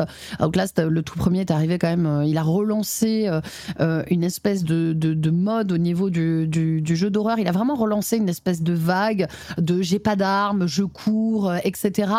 Et, et, ils étaient excellents. Le deuxième aussi était, était bon. Et là, bon bah voilà, on, l'attend, on va euh, on a surtout appris aussi qu'il y avait. Euh, donc, on a eu un trailer de gameplay. Et puis, euh, il va y avoir une bêta fermée qui va avoir lieu du 28 octobre au 1er novembre. et s'il ne me contacte pas pour la bêta fermée ou si je n'arrive pas à avoir une bêta fermée, je vais faire une crise de nerfs. je vais tout casser. Mais, mais voilà, donc, bon, Outlast, euh, fidèle à lui-même et, euh, et, en même temps euh, qui arrive quand même. Moi, je, pense qu'il va réussir encore à nous surprendre comme il l'avait fait avec le deuxième, qui était complètement dans un autre. on gardait l'esprit Outlast justement, et en même temps, on était dans un peu un C'est un peu. Outlast, tu les as jamais fait non, pas du tout. Tu sais, moi, c'est Alors, Team Pétoche. oui, je sais, les hôpitaux psychiatriques, tout ça. Avoir, avoir le, le trailer, c'est quand même bien dégueulasse, quoi. C'est gore, c'est presque du snuff, quoi. C'est extrêmement euh, dynamique. Euh, en fait, Outlast 1 se. C'est vrai que la dynamique du sang qui gicle partout est assez bien. Voilà, exactement. tout à fait. Non, le, premier se passait dans un hôpital euh, psychiatrique en fait, et, euh, euh, et, et, du coup avait cette espèce d'esthétique, tu sais, en night shot, mm. parce que justement on n'avait pas de lumière, etc. Mais effectivement, tu te fais souvent poursuivre en fait. Hein. tu te fais mm. beaucoup poursuivre par des monstres différents. Puis il y a quand même une histoire hein, cool, intéressante derrière. Le deuxième avait plus cette ambiance village, un peu Resident Evil village, tu vois, mm. avec des gens un peu tordus et des espèces de d'églises bizarre. Et là, le troisième, ils reviennent un petit peu à, quelque chose qui ressemble un peu plus au premier, euh, ou une espèce de prison, euh, tout ça. Donc, euh, non, c'est des très bons jeux d'horreur, mais oui. Celui-là, c'est ça? Alors, c'est une excellente question. J'ai cru, comprendre, on nous dit dans la chatroom que c'est c'est de pouvoir jouer encore J'ai un doute. Aussi. Bon, peut-être. Ah, j'avais, je, ça, je savais pas, tu vois. Ça, je ne le savais que- pas. Donc voilà, pour l'horreur. Et euh, je terminerai avec euh, quelque chose, c'est-à-dire que là, on nous a jeté des miettes de pain et on ne sait pas du tout ce qui va se passer. Mais je finirai avec, alors excusez-moi pour mon anglais, de euh, Weird Song? Weird Song? Je ne Ah sais oui, pas comment Weird dire. Song. Weird, oui. Weird Alors, on ne sait pas ouais. comment ça se prononce, mais a priori, c'est Weird Song. Ex- Ouais. Voilà. Euh, Alors, celui-là, aucune idée de ce que c'est vraiment. Exactement. Euh, donc c'est un visiblement ce serait un RPG open world euh, qui a été fait euh, par par notamment les anciens de de, de Skyrim et, et de Fallout. ouais. Voilà, ce qui est plutôt bon quand tu dis Skyrim et Fallout, ce qui est quand même euh, bon quand même plutôt un gage euh, pour moi de qualité sur ce qui concerne un RPG open world. Euh, mais là honnêtement, je sais plus combien dure le trailer, une minute, on voit quasiment rien, mais ça a l'air assez dark et voilà donc beaucoup de questions soulevées par rapport à ça et et honnêtement ça m'intrigue pas mal. Ça m'intrigue pas mal parce que, euh, bah oui, parfois le fait qu'on t'annonce des gens qui ont bossé sur des jeux avant, moi, je- ma saga préférée, c'est Fallout. hein. Donc, euh, à partir du moment où tu, mets, euh, tu me dis qu'il y a eu des gars qui ont bossé sur Fallout, je me dis, ok, ça suscite mon intérêt, quoi. Ouais. Donc, euh, voilà. Mais on n'a pas grand-chose, euh, c'est nébuleux. On verra On a- bien. ouais, on a vraiment rien. On a deux images en gros, un petit peu animées. Et ça s'écrit ça. Weird Song, W-I-R-D, song comme chanson. Donc c'est pour ça qu'on a un petit peu de mal avec la, la, la prononciation. Euh, bon, à voir. Ça a l'air d'être un, uni- un univers de, de- d'Heroic Fantasy, plus ou moins, peut-être un petit peu différent, mais on a l'air de voir des Ouais. châteaux, des armures, ce genre de choses. Donc, Exactement.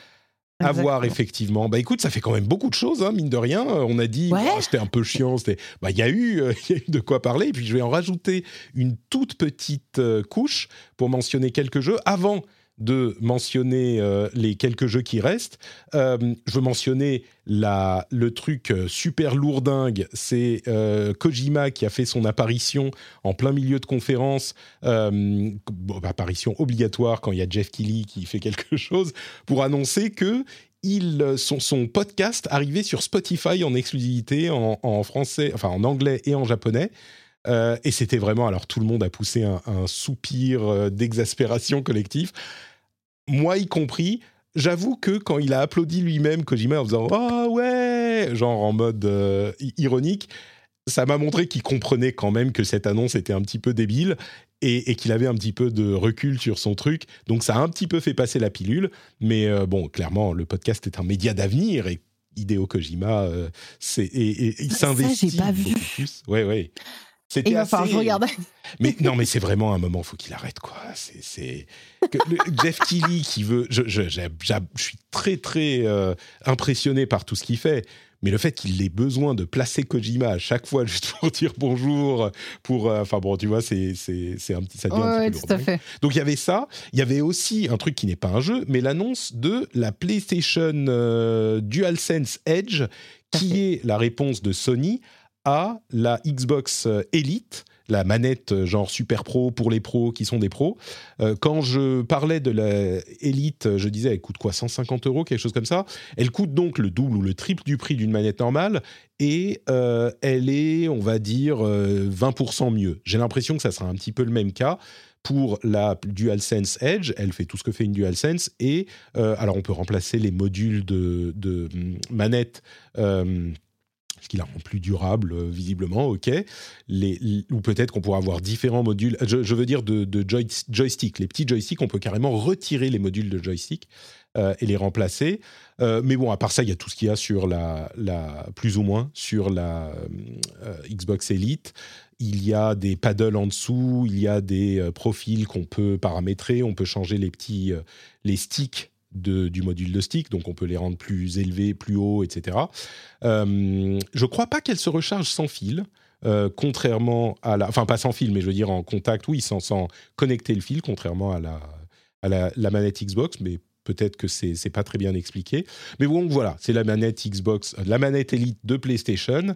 Euh, on n'a pas de date de sortie ni de prix, Mais j'imagine que ça ne sera pas bon marché parce que c'est un truc qu'ils qu vendent pour faire autant d'argent que possible, évidemment, aux gens qui veulent mettre beaucoup d'argent dans une manette super, super méga boss. donc ça, c'était pour la, les petits trucs un peu bizarres. Mais il y a d'autres jeux quand même. Il y a Everywhere qui est un jeu, là encore, dans la catégorie des jeux dont on ne comprend rien, auquel on ne comprend rien. Euh, Everywhere, c'est un jeu qui avait été annoncé il y a un moment par Deck 13, euh, et qui est un jeu où on est censé pouvoir genre tout faire. Il y a un moment, on voit euh, du gameplay genre du gameplay genre pardon, j'ai taper sur le mauvais truc, donc je, regarde la mauvaise vidéo.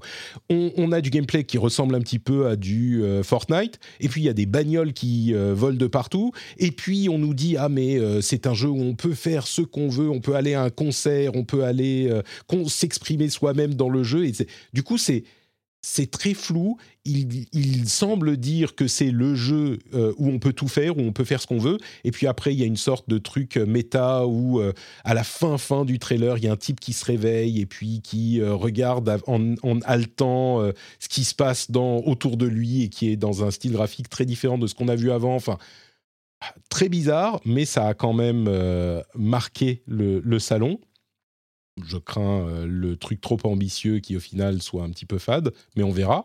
Puis il y a un autre jeu auquel euh, dont je voulais je voulais parler aussi, c'est Atlas Fallen.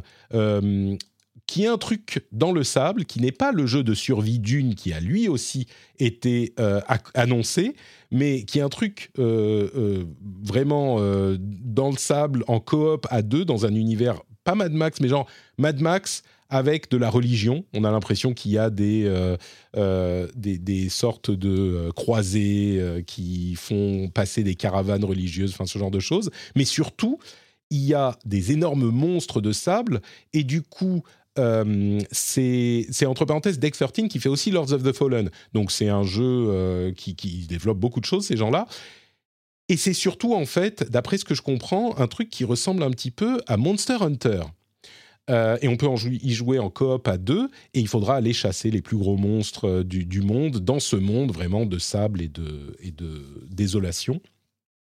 Donc c'était aussi euh, un petit peu intrigant et je voulais le, mentionner.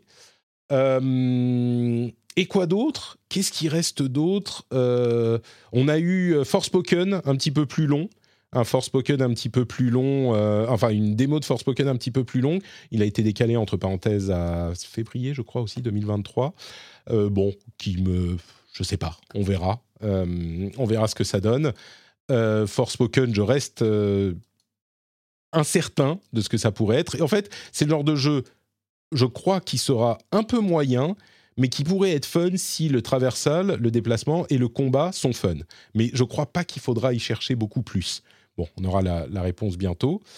Euh, une annonce euh, inattendue, c'est Rift of the Necrodancer. Est-ce que tu as déjà, euh, tu avais joué à Crypt of the Necrodancer, toi? Absolument pas. mais je vois de, de, quoi il s'agit, mais je n'y avais pas joué. C'était le roguelite rythmique où il fallait se déplacer et taper en rythme. Et là, c'est euh, c'est même pas vraiment une suite, c'est un autre jeu dans le même univers qui est un jeu de rythme. Mais là, pour le coup, un vrai jeu de rythme euh, où il faut appuyer sur les boutons en rythme. Euh, mhm. Mais il y a l'air, il a l'air d'y avoir des, des, twists quand même. Donc ça, on n'a pas encore beaucoup d'informations dessus, mais on est évidemment curieux quand, quand, on nous parle de d'une suite à Crypt of the Necrodancer. Et puis, il y a un autre jeu qui est très intrigant aussi, toujours dans le style des, jeux de rythme, qui s'appelle euh, God of Rock. Pas God of War, God of Rock, qui est un jeu de combat rythmique. C'est-à-dire que c'est un jeu de combat où on se bat en appuyant sur les bons boutons au bon moment, comme dans euh, euh, Guitar Hero et, ce genre de choses. Donc c'est un petit peu original, un petit peu bizarre. donc à voir si ça sera rigolo ou pas. Rhythm-based fighter. Je crois qu'on a fait un petit peu le tour hein, euh, de, la, Gamescom. Forcément, on peut pas parler de tout, mais, euh, mais on a fait beaucoup de choses. Il y a Dorf, Romantique qui arrive sur Switch, entre parenthèses, donc euh, il y a ça à surveiller aussi. Il y a des choses qu'on oublie, j'en suis sûr. beaucoup de gens nous diront Ah, mais il y avait ça, vous n'avez pas parlé de mon jeu que j'aime tellement. Mais je pense qu'on a couvert quand même pas mal de choses. On laissera de côté la, mini concept Pokémon, la voiture, une mini, qui est une mini Pokémon. Ça aussi, c'est un petit peu, c'est le moment pub du, du salon. bah écoutez, je crois que on a fait le tour donc de cette partie de, de l'émission. Je voulais vous parler du Destiny 2 Showcase. Peut-être que j'en parlerai à un autre moment quand les jeux arriveront, mais euh, évidemment, Destiny 2 reste dans mon cœur. J'en parlerai peut-être un petit peu tout à l'heure, d'ailleurs, euh, au moment des jeux euh, auxquels je joue. mais pour le moment, alors, on va aller au Japon, figurez-vous, parce que Victor va nous parler de Saints Row et de Xenoblade Chronicles 3. Victor qui les a testés pour Le Monde euh, il y a quelques jours et quelques semaines dans le cas des deux jeux, qui va nous parler en, en long, en large et en travers. Donc on va insérer ce petit segment dans l'émission dans une seconde. Mais avant ça, je voudrais vous remercier tous ceux qui sont patriotes et vous encourager, si vous n'êtes pas encore patriote, à soutenir l'émission parce que, comme vous le voyez, c'est une émission qui demande pas mal de boulot, qui demande beaucoup de, euh, sérieux et beaucoup d'amusement aussi. Mais c'est une émission qui demande pas mal de, boulot à produire. Et si vous l'appréciez, bah, peut-être que vous pourriez euh, lui attribuer un petit euro, deux petits euros, trois petits euros. Vous pouvez aller sur patreon.com slash rdvtech non, jeu, RDV jeu, le lien est dans les notes de l'émission, et soutenir l'émission. Et c'est un système très simple, en fait. Vous décidez combien d'argent vous donnez euh, à l'émission, euh, par épisode. Et puis à la fin de, du mois, l'argent vous est facturé par Patreon et moi je récupère euh, une bonne partie de, des sous. C'est super simple, c'est hyper facile, ça se fait en deux secondes et c'est le moyen principal de soutien de l'émission, de financement de l'émission, puisque vous le savez, c'est mon travail, c'est ce que je fais euh, dans la vie et bah, c'est comme ça que je gagne mon argent, mes sous. donc si vous voulez devenir mon patron, mon patriote, vous pouvez aller sur patreon.com slash rdv je et merci à tous ceux et toutes celles qui le font déjà. Millions of people have lost weight with personalized plans from Noom, like Evan, who can't stand salads and still lost 50 pounds. Salads generally for most people are the easy button, right? For me, that wasn't an option. I never really was a salad guy. That's just not who I am. But Noom worked for me. Get your personalized plan today at Noom.com. Real Noom user compensated to provide their story. In four weeks, the typical Noom user can expect to lose one to two pounds per week. Individual results may vary. Hi, I'm Kara Berry, host of Everyone's Business But Mine, and I am an all inclusive addict. Enter Club Med, the best all inclusive for you and your family. With resorts worldwide, from their family flagship resort, Club Med Punta Cana, to their only mountain resort in Canada, Club Med Quebec, they have everything you need to relax with their 20 plus sports activities, wellness programs. You can dine on delicious cuisine and make memories with your family. So book your next getaway with Club Med. Visit clubmed.us or call 1 800 Club Med or your travel advisor.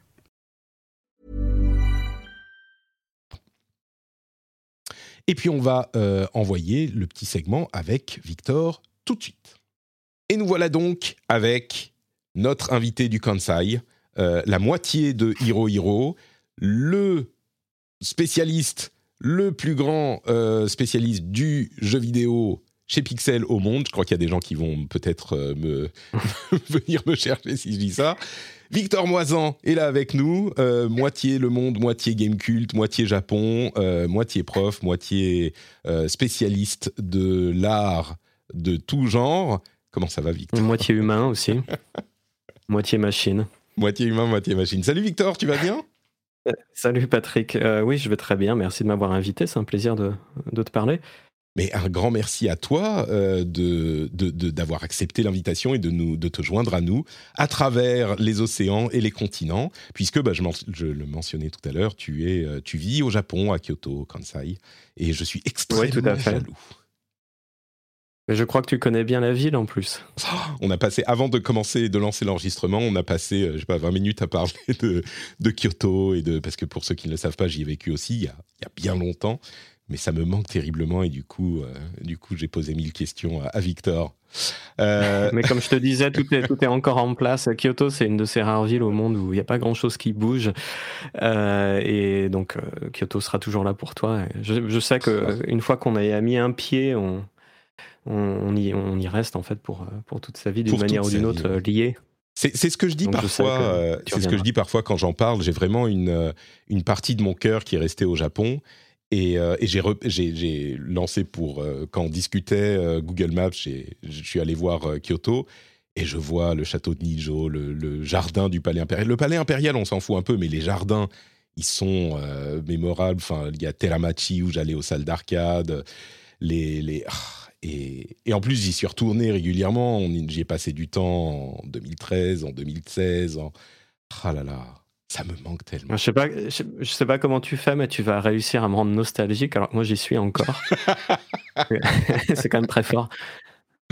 mais tu sais, c'est tellement de, de, Je sais pas pourquoi. Bon, enfin, tous les pays où j'ai vécu m'ont marqué, mais le Japon, c'est tellement euh, important dans mon développement d'adolescent, de, tu vois que euh, forcément il y a des trucs. Et, j'ai une relation tellement particulière, il y a des, éléments que je déteste cordialement, qui m'ont poussé carrément à partir, mais il y a des trucs, tu vois, tu, parles de Arashiyama, moi je me revois escalader avec les singes, euh, c'est des trucs qui, qui sont complètement imprimés dans mon, dans mon être, quoi. Donc, euh, oui, ça me. Ouais, je comprends. mais les singes sont, sont, encore là, justement. Mm. Il y avait des publicités au début du Covid à, Arashiyama qui expliquaient que euh, il y avait plus de singes que d'êtres humains euh, désormais à Arashiyama.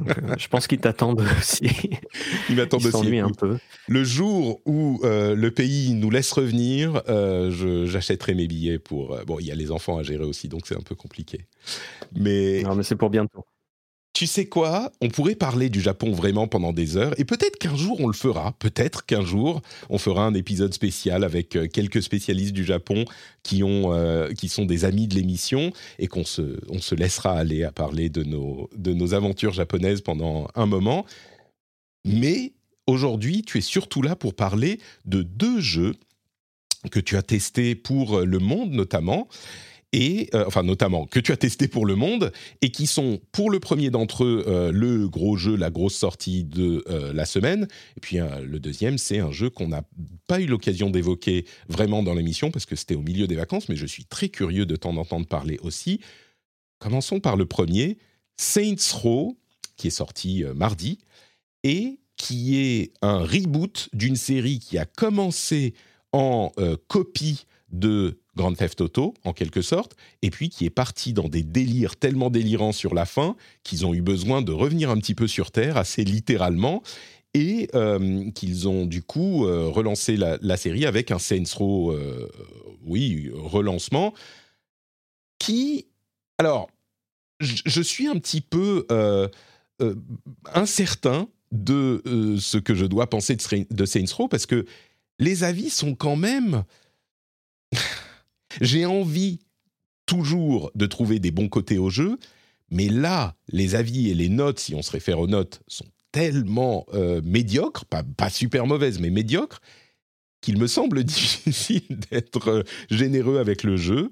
Euh, dans ta review, tu es un petit peu ambivalent. Est-ce que tu peux nous parler du coup un petit peu de Saints Row?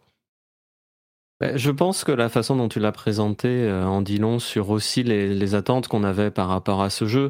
Euh, et c'est un, jeu qui n'a pas eu non plus euh, énormément de, promotion. ça a été assez timide, hein, le, marketing autour du jeu, quand tu penses au fait que c'est un jeu qui se, place quand même dans la suite de, de GTA et qui a un, certain budget, qui en plus se target d'être l'épisode du renouveau et l'épisode peut-être le plus conséquent aussi avec un terrain de jeu un peu plus vaste, euh, avec euh, une qualité technique aussi un peu, un peu meilleure que, celle des jeux précédents. Mais euh, effectivement, le jeu, alors on va pas dire qu'il déçoit parce qu'on n'attendait pas grand chose, mais il est assez moyen, il est assez médiocre. Et moi, il m'a paru assez fade. Et c'est d'autant plus, d'autant plus étrange qu'en fait, je m'attendais à avoir un jeu qui serait au moins euh, s'il n'allait pas être réussi, qui serait, qui serait au moins un peu, euh, un peu amusant, un peu rigolo, euh, parce que Saints Row, ça a toujours été associé, enfin en tout cas depuis les, deux derniers jeux canoniques, c'était associé à quelque chose de bordélique, d'un peu foutoir, foutraque, et puis quelque chose que, GTA ne faisait plus vraiment, justement, d'être un vrai jeu de bac à sable.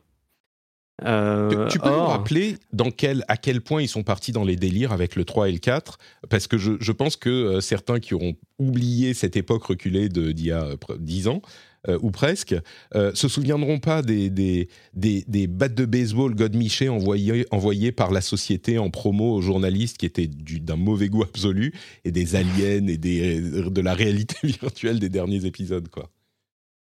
Ouais, malheureusement, j'étais pas encore euh, journaliste professionnel à l'époque, donc j'ai pas, j'ai pas eu ces cadeaux-là. Mais, euh, mais s'il t'en reste un exemplaire, ça oui. m'intéresser. Euh, non, euh, Saints c'est parti, comme tu l'as dit, vraiment d'être une sorte de, d'ersatz de, de, GTA. Avec, euh, forcément, il n'y avait pas la même force de frappe que, que, Rockstar. Et puis à partir du... Alors déjà, dès le deuxième épisode, ça s'ouvre un peu, mais à partir du troisième épisode, le jeu je crois, commence relativement euh, classiquement, quoi, comme un GTA, et puis peu à peu va, euh, va, se laisser glisser vers le délire le plus, le plus complet, avec euh, comme centre euh, disons, ludique, l'idée qu'on va pouvoir tout customiser.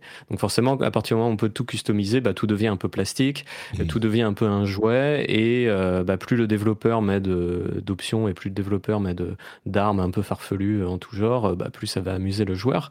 Et ça se termine un peu comme un jeu de super-héros euh, complètement débile, où on va, comme tu le dis, repeindre la ville en violet avec des godemichets pour tabasser les gens et des, et des super-pouvoirs euh, et, et, un ton euh, extrêmement parodique.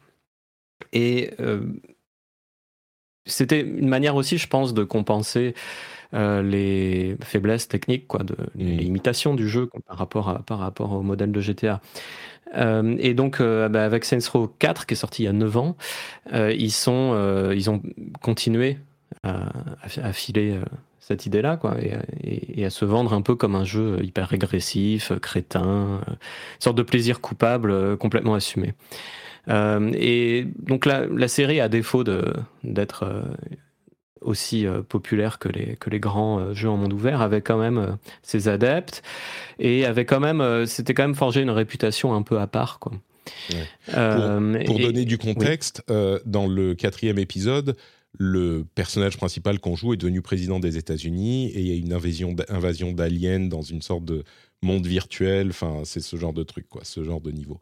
Donc, Ouais, on n'est même plus sur Terre dans le, dans le quatrième épisode. On est vraiment dans une, dans une, dans, la matrice, en fait. Et dans le, et dans le, c'est pas le, cinquième, mais dans l'épisode qui arrive après, qui s'appelle euh, Get Out of Hell, euh, ils sont carrément en enfer. Quoi. Et c'est vrai, ce que tu disais tout à l'heure, les développeurs eux-mêmes ont dit, bon, à un moment donné, en fait, on pouvait plus aller on, pouvait plus aller plus loin, donc il fallait qu'on revienne en arrière, il fallait qu'on revienne aux origines et qu'on s'assagisse en fait. Du coup, Simplement, Saints Row 2022 et on ne sait pas trop sur quel pied danser, et tu dis, euh, oui, bah, je, te, je, te, laisse parler, du coup c'est un peu... Ben ouais, justement, quand, quand, quand, quand, le fond de commerce de, la série, c'est euh, n'importe quoi, et que ben, on, on se rend compte qu'on a, qu'on a atteint la limite et qu'il faut qu'on revienne en arrière, mais qu'est-ce qu'on peut proposer d'autre euh, qui, qui, soit suffisamment novateur et suffisamment différent pour euh, bah, faire en sorte que, qu'on se démarque de GTA ou qu'on se démarque des autres jeux en monde ouvert?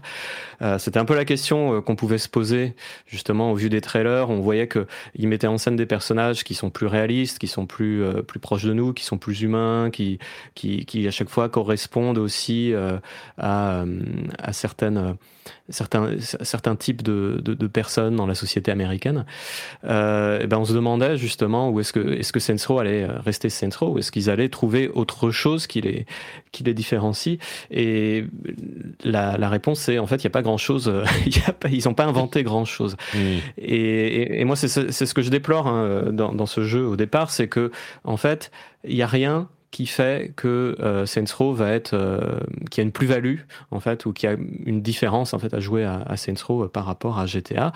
Au contraire, ils vont plutôt se rapprocher du modèle de GTA avec euh, un gameplay qui est assez peu inventif. Mmh. Dans les Saints Row précédentes, avait par exemple des moments où ça partait en parodie de Streets of Rage, où ils jouaient entre copains une, une, une version un peu parodique euh, de, de, de, classiques euh, de l'arcade. Comme ça, il y avait des, des, des, moments où le gameplay changeait, on partait dans, dans de l'aventure textuelle, euh, il y avait des parodies de, de, de QT ou des choses comme ça.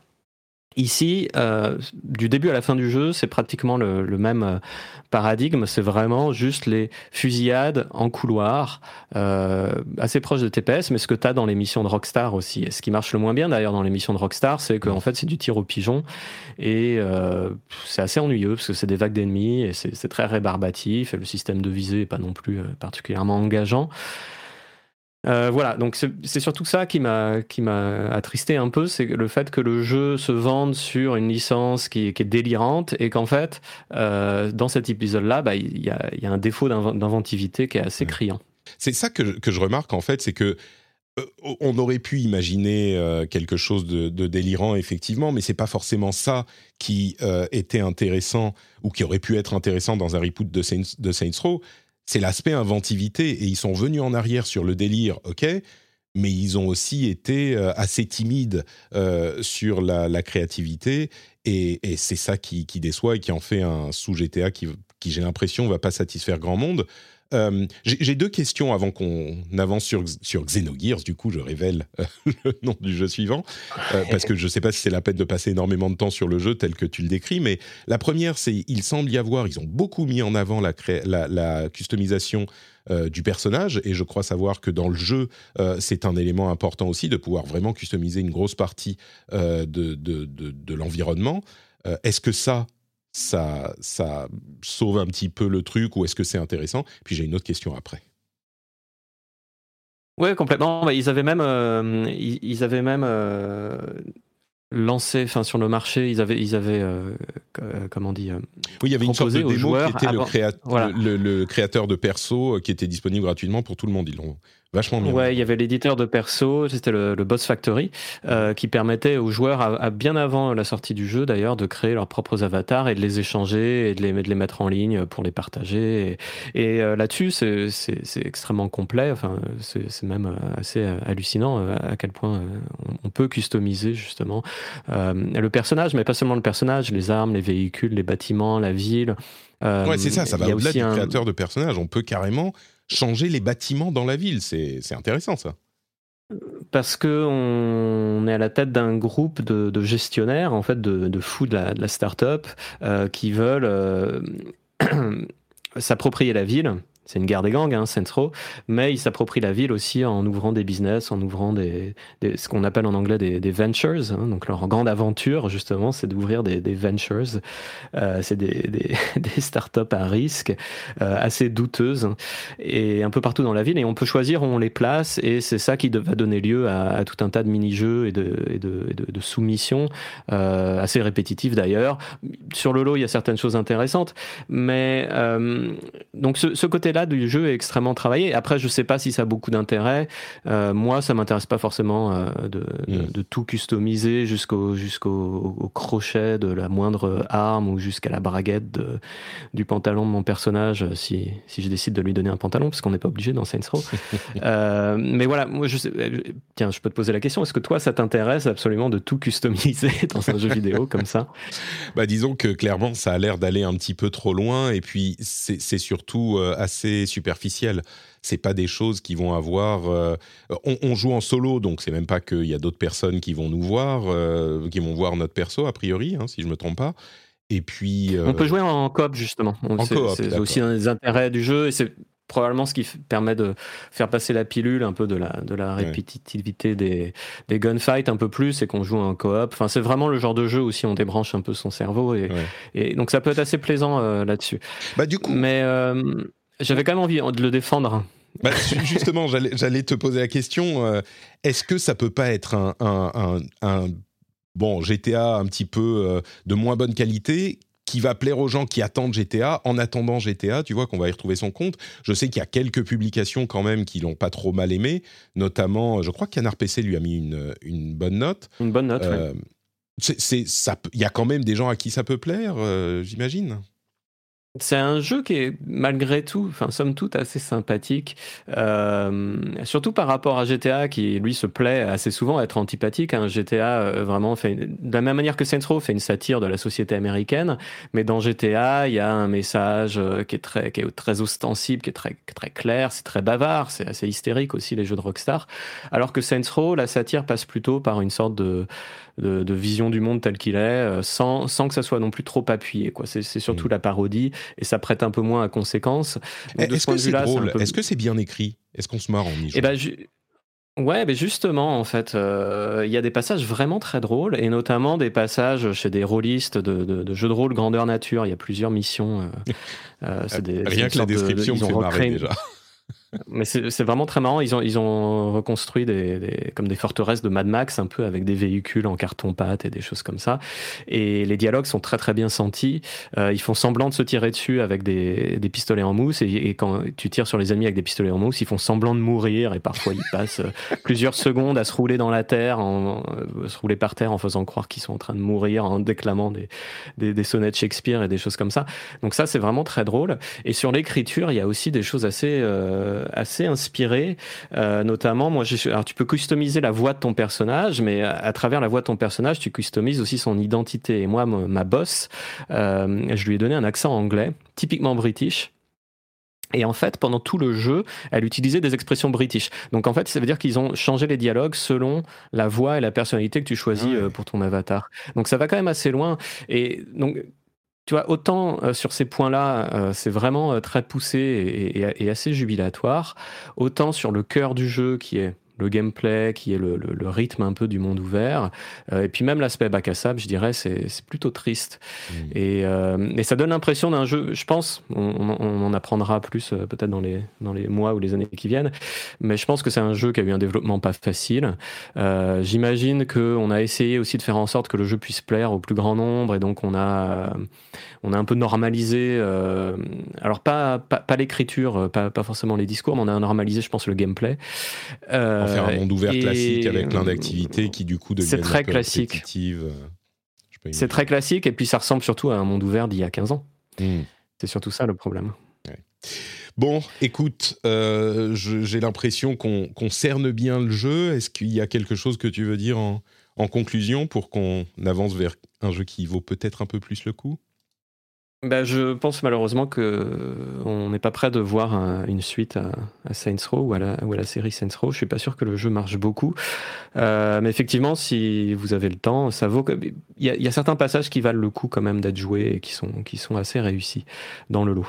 Et puis c'est peut-être intéressant effectivement de voir tout cet aspect customisation qui va au-delà de l'aspect euh, graphique du personnage, mais qui du coup a dû nécessiter des enregistrements de nombreux euh, et qui, qui, passent par d'autres aspects qui sont un peu plus novateurs peut-être. Ouais, il faut voir aussi ce que les communautés euh, en font sur les réseaux sociaux, parce que je pense que le jeu euh, parie beaucoup là-dessus, sur le fait que bah, ça va être relayé sur YouTube, que ça va être relayé sur les réseaux sociaux, que ça va donner lieu à des mèmes et des choses comme ça. Il y a plein de jeux maintenant qui marchent comme ça. Hein. Si on regarde la série Yakuza, par exemple, ils ont totalement pris euh, ce créneau-là avec le dernier et, euh, ça marche. Euh, mais je pense que le jeu est pas assez délirant justement pour ça, donc j'ai un peu peur pour eux. Écoute, on verra, on suivra. c'est un, au moins là, vous avez une, une idée, j'espère, assez claire de si vous le voulez ou pas. Moi, je le vois bien arriver sur le Game Pass dans, dans, un mois ou deux, ce qui donnera mm. l'occasion peut-être de, de, le tester. Euh, le deuxième jeu dont on voulait parler, comme je le disais, c'est Xenoblade, Xenoblade Chronicles 3, qui est sorti euh, au milieu de l'été. Et du coup, c'était les vacances et on n'a pas euh, vraiment eu l'occasion d'en parler. Mais ça tombe bien, tu l'as testé pour Pixels, pour Le Monde. et du coup, je, je, suis très curieux de te poser des questions dessus parce que Xenoblade, c'est une série que je connais pas du tout et qui est une série qui est vraiment euh, vénérable, qui est pas très connue mais qui a ses fans et qui remonte plus loin même que Xenoblade parce que euh, que Xenoblade euh, parce que Tetsuya Takahashi qui a commencé chez Square avait travaillé bon sur des Final Fantasy etc mais il avait commencé avec Xenogears qui est lié à Xenoblade. Et puis on a eu Xenoblade Chronicles, Chronicle X, Chronicles 2, Chronicles 3. Enfin, il y a toute une série. Il y a Xenosaga entre les deux. Euh, qui, je crois que Xenosaga, c'est quand il, est, il était chez Monolith. Je me trompe peut-être. Mais bref, c'est un truc vraiment qui est un peu. Euh, euh, qui, qui, est très vaste, mais qu'on connaît pas trop, parce que la série est pas connue, et qui a ses fans, très certainement. Mm. Est-ce que, bon, tu peux nous en dire un petit peu sur la série, euh, si, si, tu connais, parce que c'est tellement complexe, et puis sur euh, Xenoblade Chronicles 3, c'est quoi? Bon, JRPG, mais euh, qu'est-ce qu'on qu'est-ce qu'on en pense? Ben, tout à fait. Moi, j'étais un peu comme toi. Je connaissais la série de réputation et de noms, mais euh, je dois avouer que j'avais pas touché aux, précédents épisodes de Xenoblade. Ça a toujours été quelque part dans mon backlog et j'ai toujours prévu de le faire. Et finalement, je l'ai pas fait. Et j'avais cette image d'un jeu euh, un peu froid, euh, parce que il est basé sur des sur des grands grands espaces, des grandes aires de jeu. Alors je dirais pas que c'est un monde ouvert tout à fait, mais disons que c'est des grandes zones, un peu comme dans un MMO. Et le principe du jeu justement, c'est que c'est un MMO hors ligne un peu, hein. euh, dans dans, dans l'esprit de Final Fantasy XII par exemple, euh, ou un, un MMO solo quoi si on veut. Et euh, et puis les mechas, euh, c'est pas non plus euh, trop mon truc.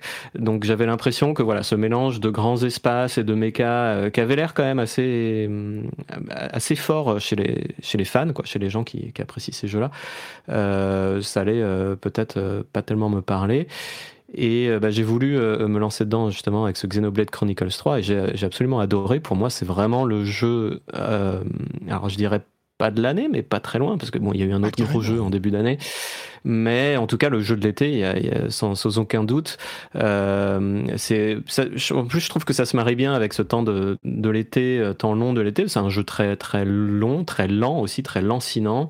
Euh, quelque chose que je ne savais pas justement sur sur Xenoblade, c'est que c'est quand même des jeux extrêmement narratifs et ça fait partie de ces jeux où on va poser la manette pendant de longues minutes pour regarder des, des séquences cinématiques qui sont hyper bien euh, fichues, qui sont vraiment très très très bien mises en scène. Monolith Software a plusieurs studios au Japon, dont un justement à Kyoto qui est basé spécifiquement sur l'animation. Et ça se voit vraiment on a vraiment l'impression d'assister à un film animé avec des combats très chorégraphiés des plans assez travaillés euh, et je m'attendais pas à ça. Je m'attendais pas à être pris autant par la trame du jeu et par sa poésie, parce que c'est un jeu très très poétique, très romantique, très adolescent, vraiment dans la lignée de, des grands RPG, euh, JRPG en tout cas. Euh, et j'ai été totalement totalement emporté par le par le truc. Faut dire aussi, et bon, ça, je sais pas, on n'en parle pas assez souvent, mais quand on teste un jeu, on a parfois des délais assez courts. Hein, C'était le cas pour Sensro, mais pour. je crois que les les codes ont été envoyés le vendredi pour une fin de NDA le lundi. Donc il y avait euh, trois jours, euh, si je ne m'abuse, pour, euh, pour tester le jeu trois gros jours pour tester le jeu et donc c'était c'était quand même on sentait que c'était mal parti quoi que l'éditeur croyait peut-être pas tellement au jeu hein. c'est pas c'est pas toujours anodin quand quand il y a ce genre de choses qui se passent. Plus, on donne bah, de temps pour tester le jeu plus on donne de temps pour tester le jeu. Généralement meilleur signe c'est. C'est pas une règle absolue, mais bon, c'est une indication. plus on est en, confiance, ouais. Mais peut-être qu'ils auraient dû d'ailleurs, parce que euh, moi, je, je, trouvais, alors on va revenir à Sensro, mais je trouvais que Sensro avait tendance à se bonifier justement dans sa seconde moitié, mm. et qu'avec un peu plus de temps, peut-être qu'on aurait un peu plus apprécié.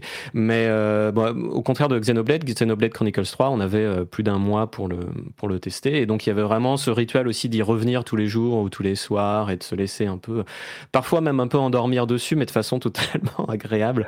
Enfin, moi, c'est quelque chose que j'aime bien dans les JRPG, ça.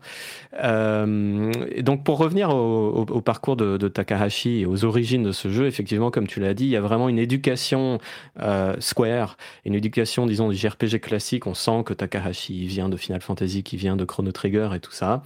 Euh, et en même temps, il a, il n'y a pas, y a pas de de retour nostalgique un peu sur cette époque-là, ou sur les années 90, ou sur l'époque du, du JRPG, de l'âge d'or du JRPG. Mais euh, c'est vraiment un, jeu de rôle japonais modernisé, quoi, avec euh, bah, ce côté MMO, ce, côté zone ouverte. Euh, donc, il reste fidèle à l'esprit, mais en même temps, il innove. Euh, je crois en revanche qu'il n'innove pas tellement sur la formule entre Xenoblade 1, 2 et 3. Hein. Mm. Je crois que ça reste assez, assez proche. C'est plutôt dans le ton. Et euh, de ce que je comprends, il semblerait que euh, avec l'épisode 3, ils ont vraiment trouvé la meilleure alchimie au niveau du ton, au niveau de l'histoire. Le 2 partait vraiment vers des délires un peu shonen, avec des personnages vraiment d'animés qui, qui agaçaient certaines personnes. Le, premier, le, 1 était peut-être un peu plus abscon, un peu plus complexe. Sur le 3, il arrive, ils arrivent à trouver une sorte d'équilibre euh, entre euh, euh, l'aspect adolescent, un peu animé, mais aussi quelque chose d'assez mûr dans, le, dans, dans ce que raconte l'histoire, dans l'aspect métaphysique aussi, parce qu'il y a vraiment beaucoup, beaucoup ça, hein, sans vouloir spoiler, il y a vraiment des retournements bah, de situation. Un qui, japonais, donc a priori, ça fait partie du deal pour, pour une bonne partie d'entre eux. Et puis il y a des histoires d'univers parallèles, de vie parallèle, de choses comme ça. Il y a, voilà, il y a, des coups de théâtre.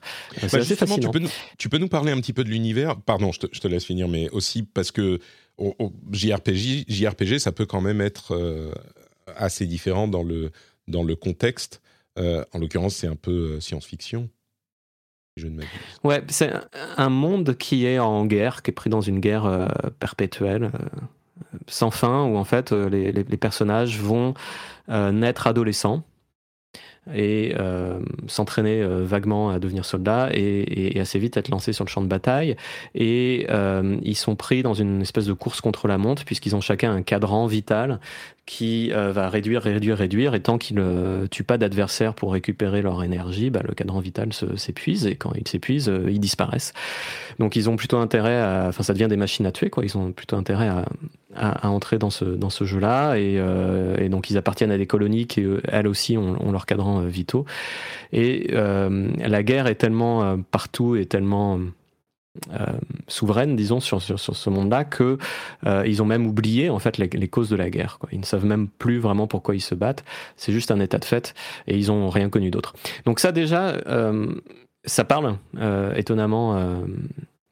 Bien de, notre monde en fait. Enfin, ça résonne vraiment beaucoup avec l'actualité. C'est pas forcément volontaire hein, de la part de Monolith, puisque le jeu a mis des années et des années à, à être développé. Mais euh, déjà, il y a quelque chose d'assez fort là-dessus, de voir qu'un JRPG totalement euh, fantasy et science-fiction, euh, basé sur un monde absolument imaginaire, peut quand même entrer en résonance avec des choses bah, qui, renseignent notre, notre présent. Donc ça, déjà, c'est une porte d'entrée qui, moi, m'a beaucoup plu. Et puis euh, ensuite, le, jeu va entrer dans, certains tropes, euh, certains, euh, clichés du, jeu de rôle avec une équipe qui bah, va se dissocier de, la masse, va se dissocier de, des, des différentes armées et va être forcée à l'exil. un peu comme dans FF13 par exemple.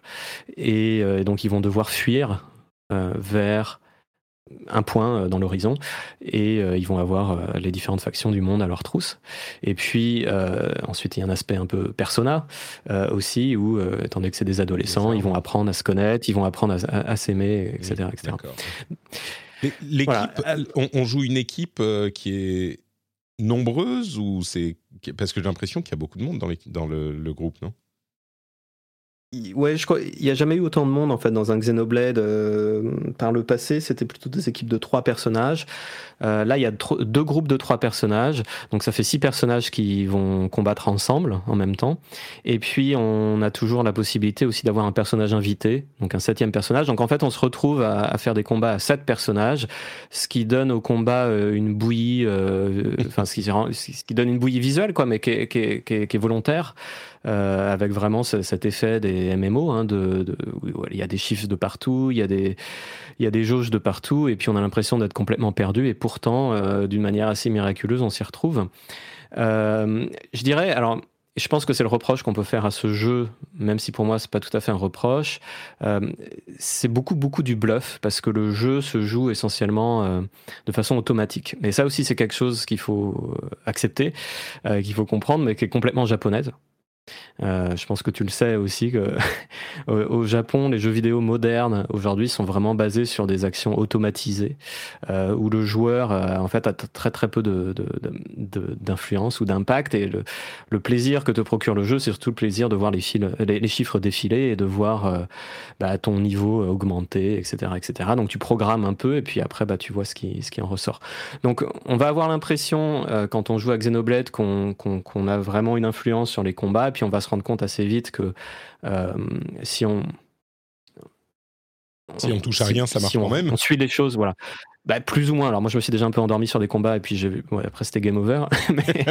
mais, euh, si on si on regarde des choses d'un peu loin et que, et que de temps en temps on, on, prend quelques décisions, ça, ça suffit.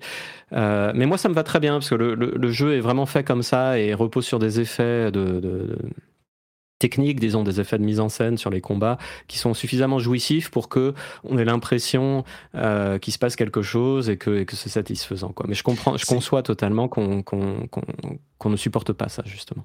Quand, tu dis qu'on a envie d'avoir la main sur tout. On, oui, quand tu dis euh, bon, on laisse le truc euh, se faire et on touche pas à grand chose. c'est quand même un, gameplay qui est actif. À la, on parlait de MMO. C'est quand même un gameplay qui est actif. On est censé déplacer le personnage, appuyer sur les boutons. C'est pas du tour par tour où on choisit ses actions. Euh, si je ne me trompe pas. Non, c'est en, temps réel euh, complètement. Et c'est là où je disais aussi que Monolith a été assez fort de moderniser la formule JRPG parce que euh, on n'est pas du tout dans quelque chose de nostalgique où on va avoir des rangées de personnages les uns à côté des autres qui vont balancer des sorts, mais on va avoir plutôt cet aspect qu'on trouve dans les FF récents où on, on, contrôle qu'un seul personnage à la fois et ça devient pratiquement un jeu d'action. Enfin, en tout cas, on voit le, le, personnage qui saute dans tous les sens. Et vraiment, ça donne lieu à une chorégraphie assez incroyable. Euh, voilà, c'est vraiment euh, le mariage c'est exactement le même. J'ai l'impression que beaucoup de, JRPG ont une, un gameplay très actif maintenant. C'est devenu quelque chose d'assez commun. Tales of Arise, c'est ça, quoi. Ce qui est très impressionnant dans Xenoblade 3, c'est que euh, on parlait de customisation tout à l'heure avec Saints Row, et tout ça est très customisable. C'est-à-dire que on peut, en fait, on peut choisir euh, son niveau d'implication dans, le, dans, dans, les systèmes de jeu. Euh, on peut décider de tout faire à la main, et on peut, et, les menus sont très très complets là-dessus. Il y a vraiment tout un tas d'options et de réglages possibles. Euh, mais il y a aussi une touche qui permet de, de laisser la machine choisir, quoi, de, de hmm. tout, euh, tout, automatiser. Donc, moi, j'ai passé plusieurs heures au début à vouloir tout comprendre et à tout faire à la main. Puis, euh, au bout d'un moment, j'en avais un peu marre à chaque fois de, de, faire les réglages moi-même, donc je laissais faire. Et ça m'allait très bien. En fait, on peut choisir à chaque fois le style de jeu. Et de la même manière, on va choisir selon les sessions de jeu de, de jouer soit un tank, de jouer soit un, un, guérisseur ou une guérisseuse, de jouer un, un DPS, un attaquant. Euh, et ça m'a rappelé beaucoup euh, FF14. Euh, je pense que c'est le, c'est, surtout, c'est, le jeu qui, est le plus, qui, le plus proche de Xenoblade d'une certaine manière. j'ai beaucoup joué à FF14 et il y a ce côté très lancinant, un peu fade, un peu lent quoi du jeu. Euh, où il se passe pas grand chose et juste on marche, on marche, on marche et puis il y, y, a des belles musiques et il y a des belles scénettes. Euh, et moi j'apprécie beaucoup ça. Euh, mais c'est un FF14 un peu hors ligne et surtout c'est un FF14 où d'une session à l'autre ou même d'un combat à l'autre, on peut changer de classe, on peut changer de rôle. Euh, et voilà, moi je peux décider de faire un quart d'heure de tank et puis de faire un quart d'heure de, DPS et de faire un quart d'heure de guérisseur. Euh, ou alors j'ai débloqué une nouvelle classe et j'ai envie de l'essayer pendant trois heures. Enfin, euh, c'est très très très fluide en fait comme, style de jeu et je trouve qu'ils ont été assez forts là-dessus.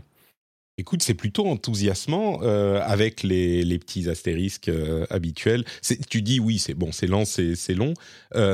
c'est combien de temps au final pour finir le jeu? J'imagine 40-50 heures comme tous les JRPG, mais... Ça m'a pris 70 heures euh, ah, quand même. pour ah finir la partie, euh, sachant que j'ai fait une bonne partie des, des missions annexes, euh, enfin en tout cas des missions de héros, parce que voilà, il y a un personnage invité, comme je disais tout à l'heure, je, je sais plus combien il y en a, mais il y en a peut-être une vingtaine, 25 peut-être, je sais pas. et à chaque fois, il y a une mission, enfin deux, deux missions, je crois même, pour débloquer le personnage et pour le leveler. et c'est des, voilà, des missions narratives qui nous renseignent un peu sur ce personnage-là.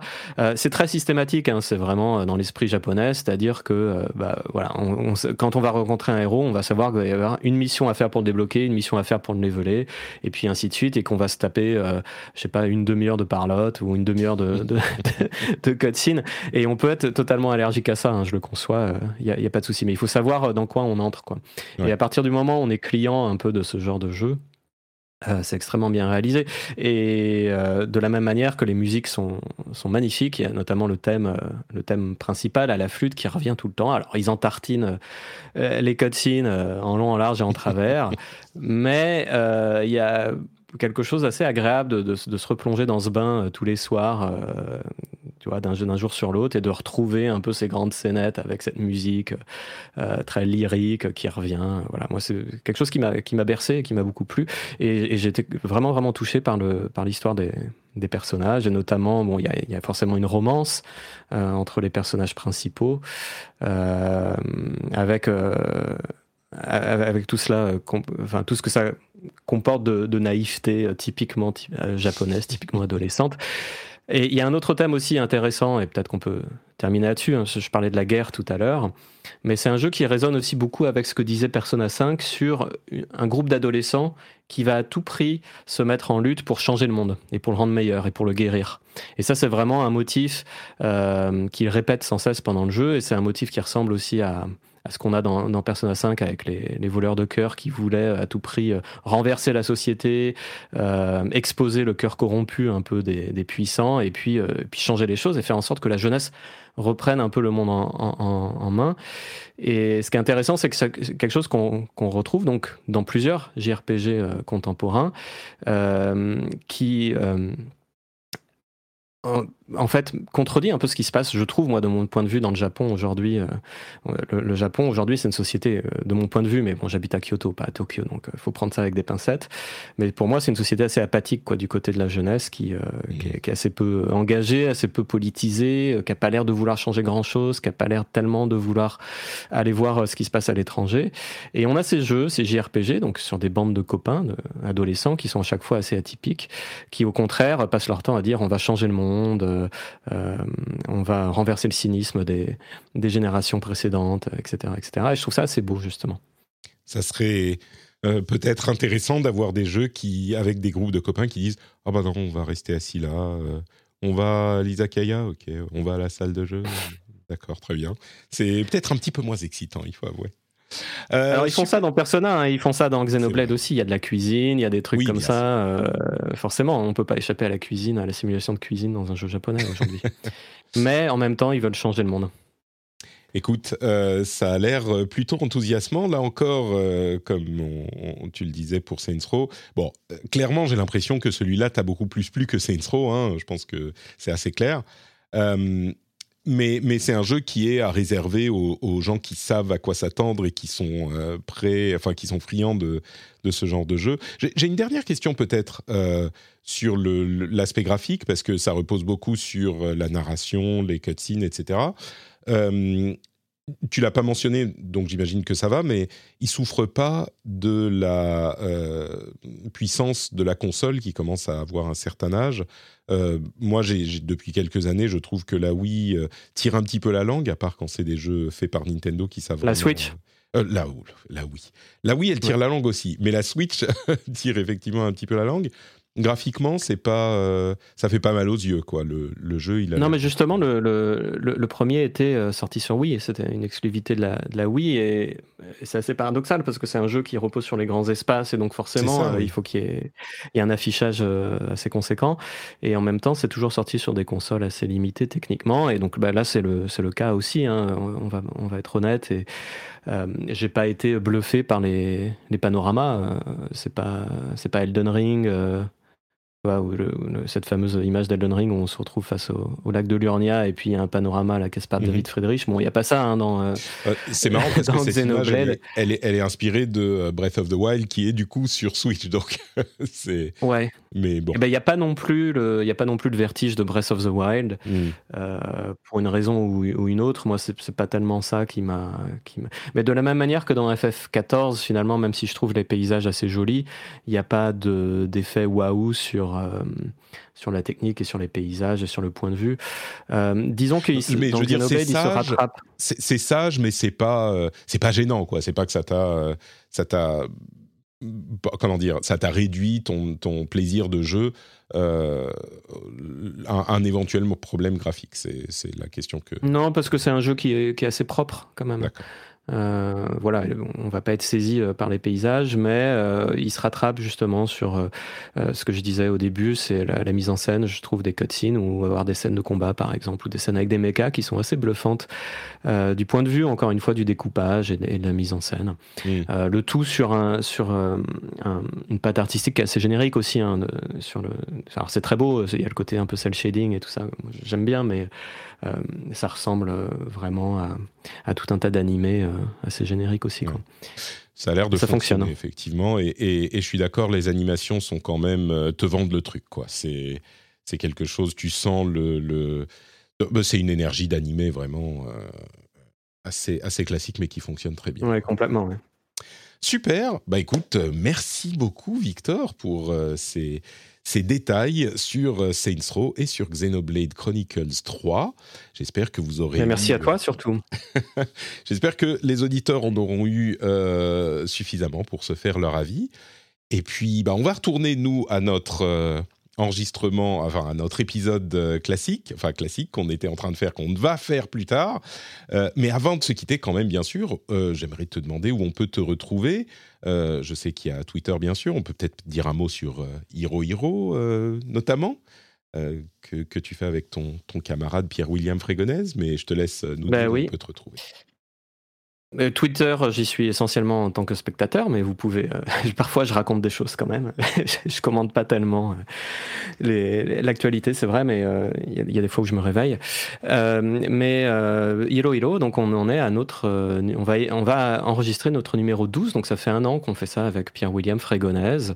et c'est sur Gamecult, c'est un podcast mensuel qui s'attache à décrire, à revenir sur certains de nos souvenirs de, de joueurs à travers le prisme de motifs en particulier. Donc on avait commencé par exemple sur le ciel.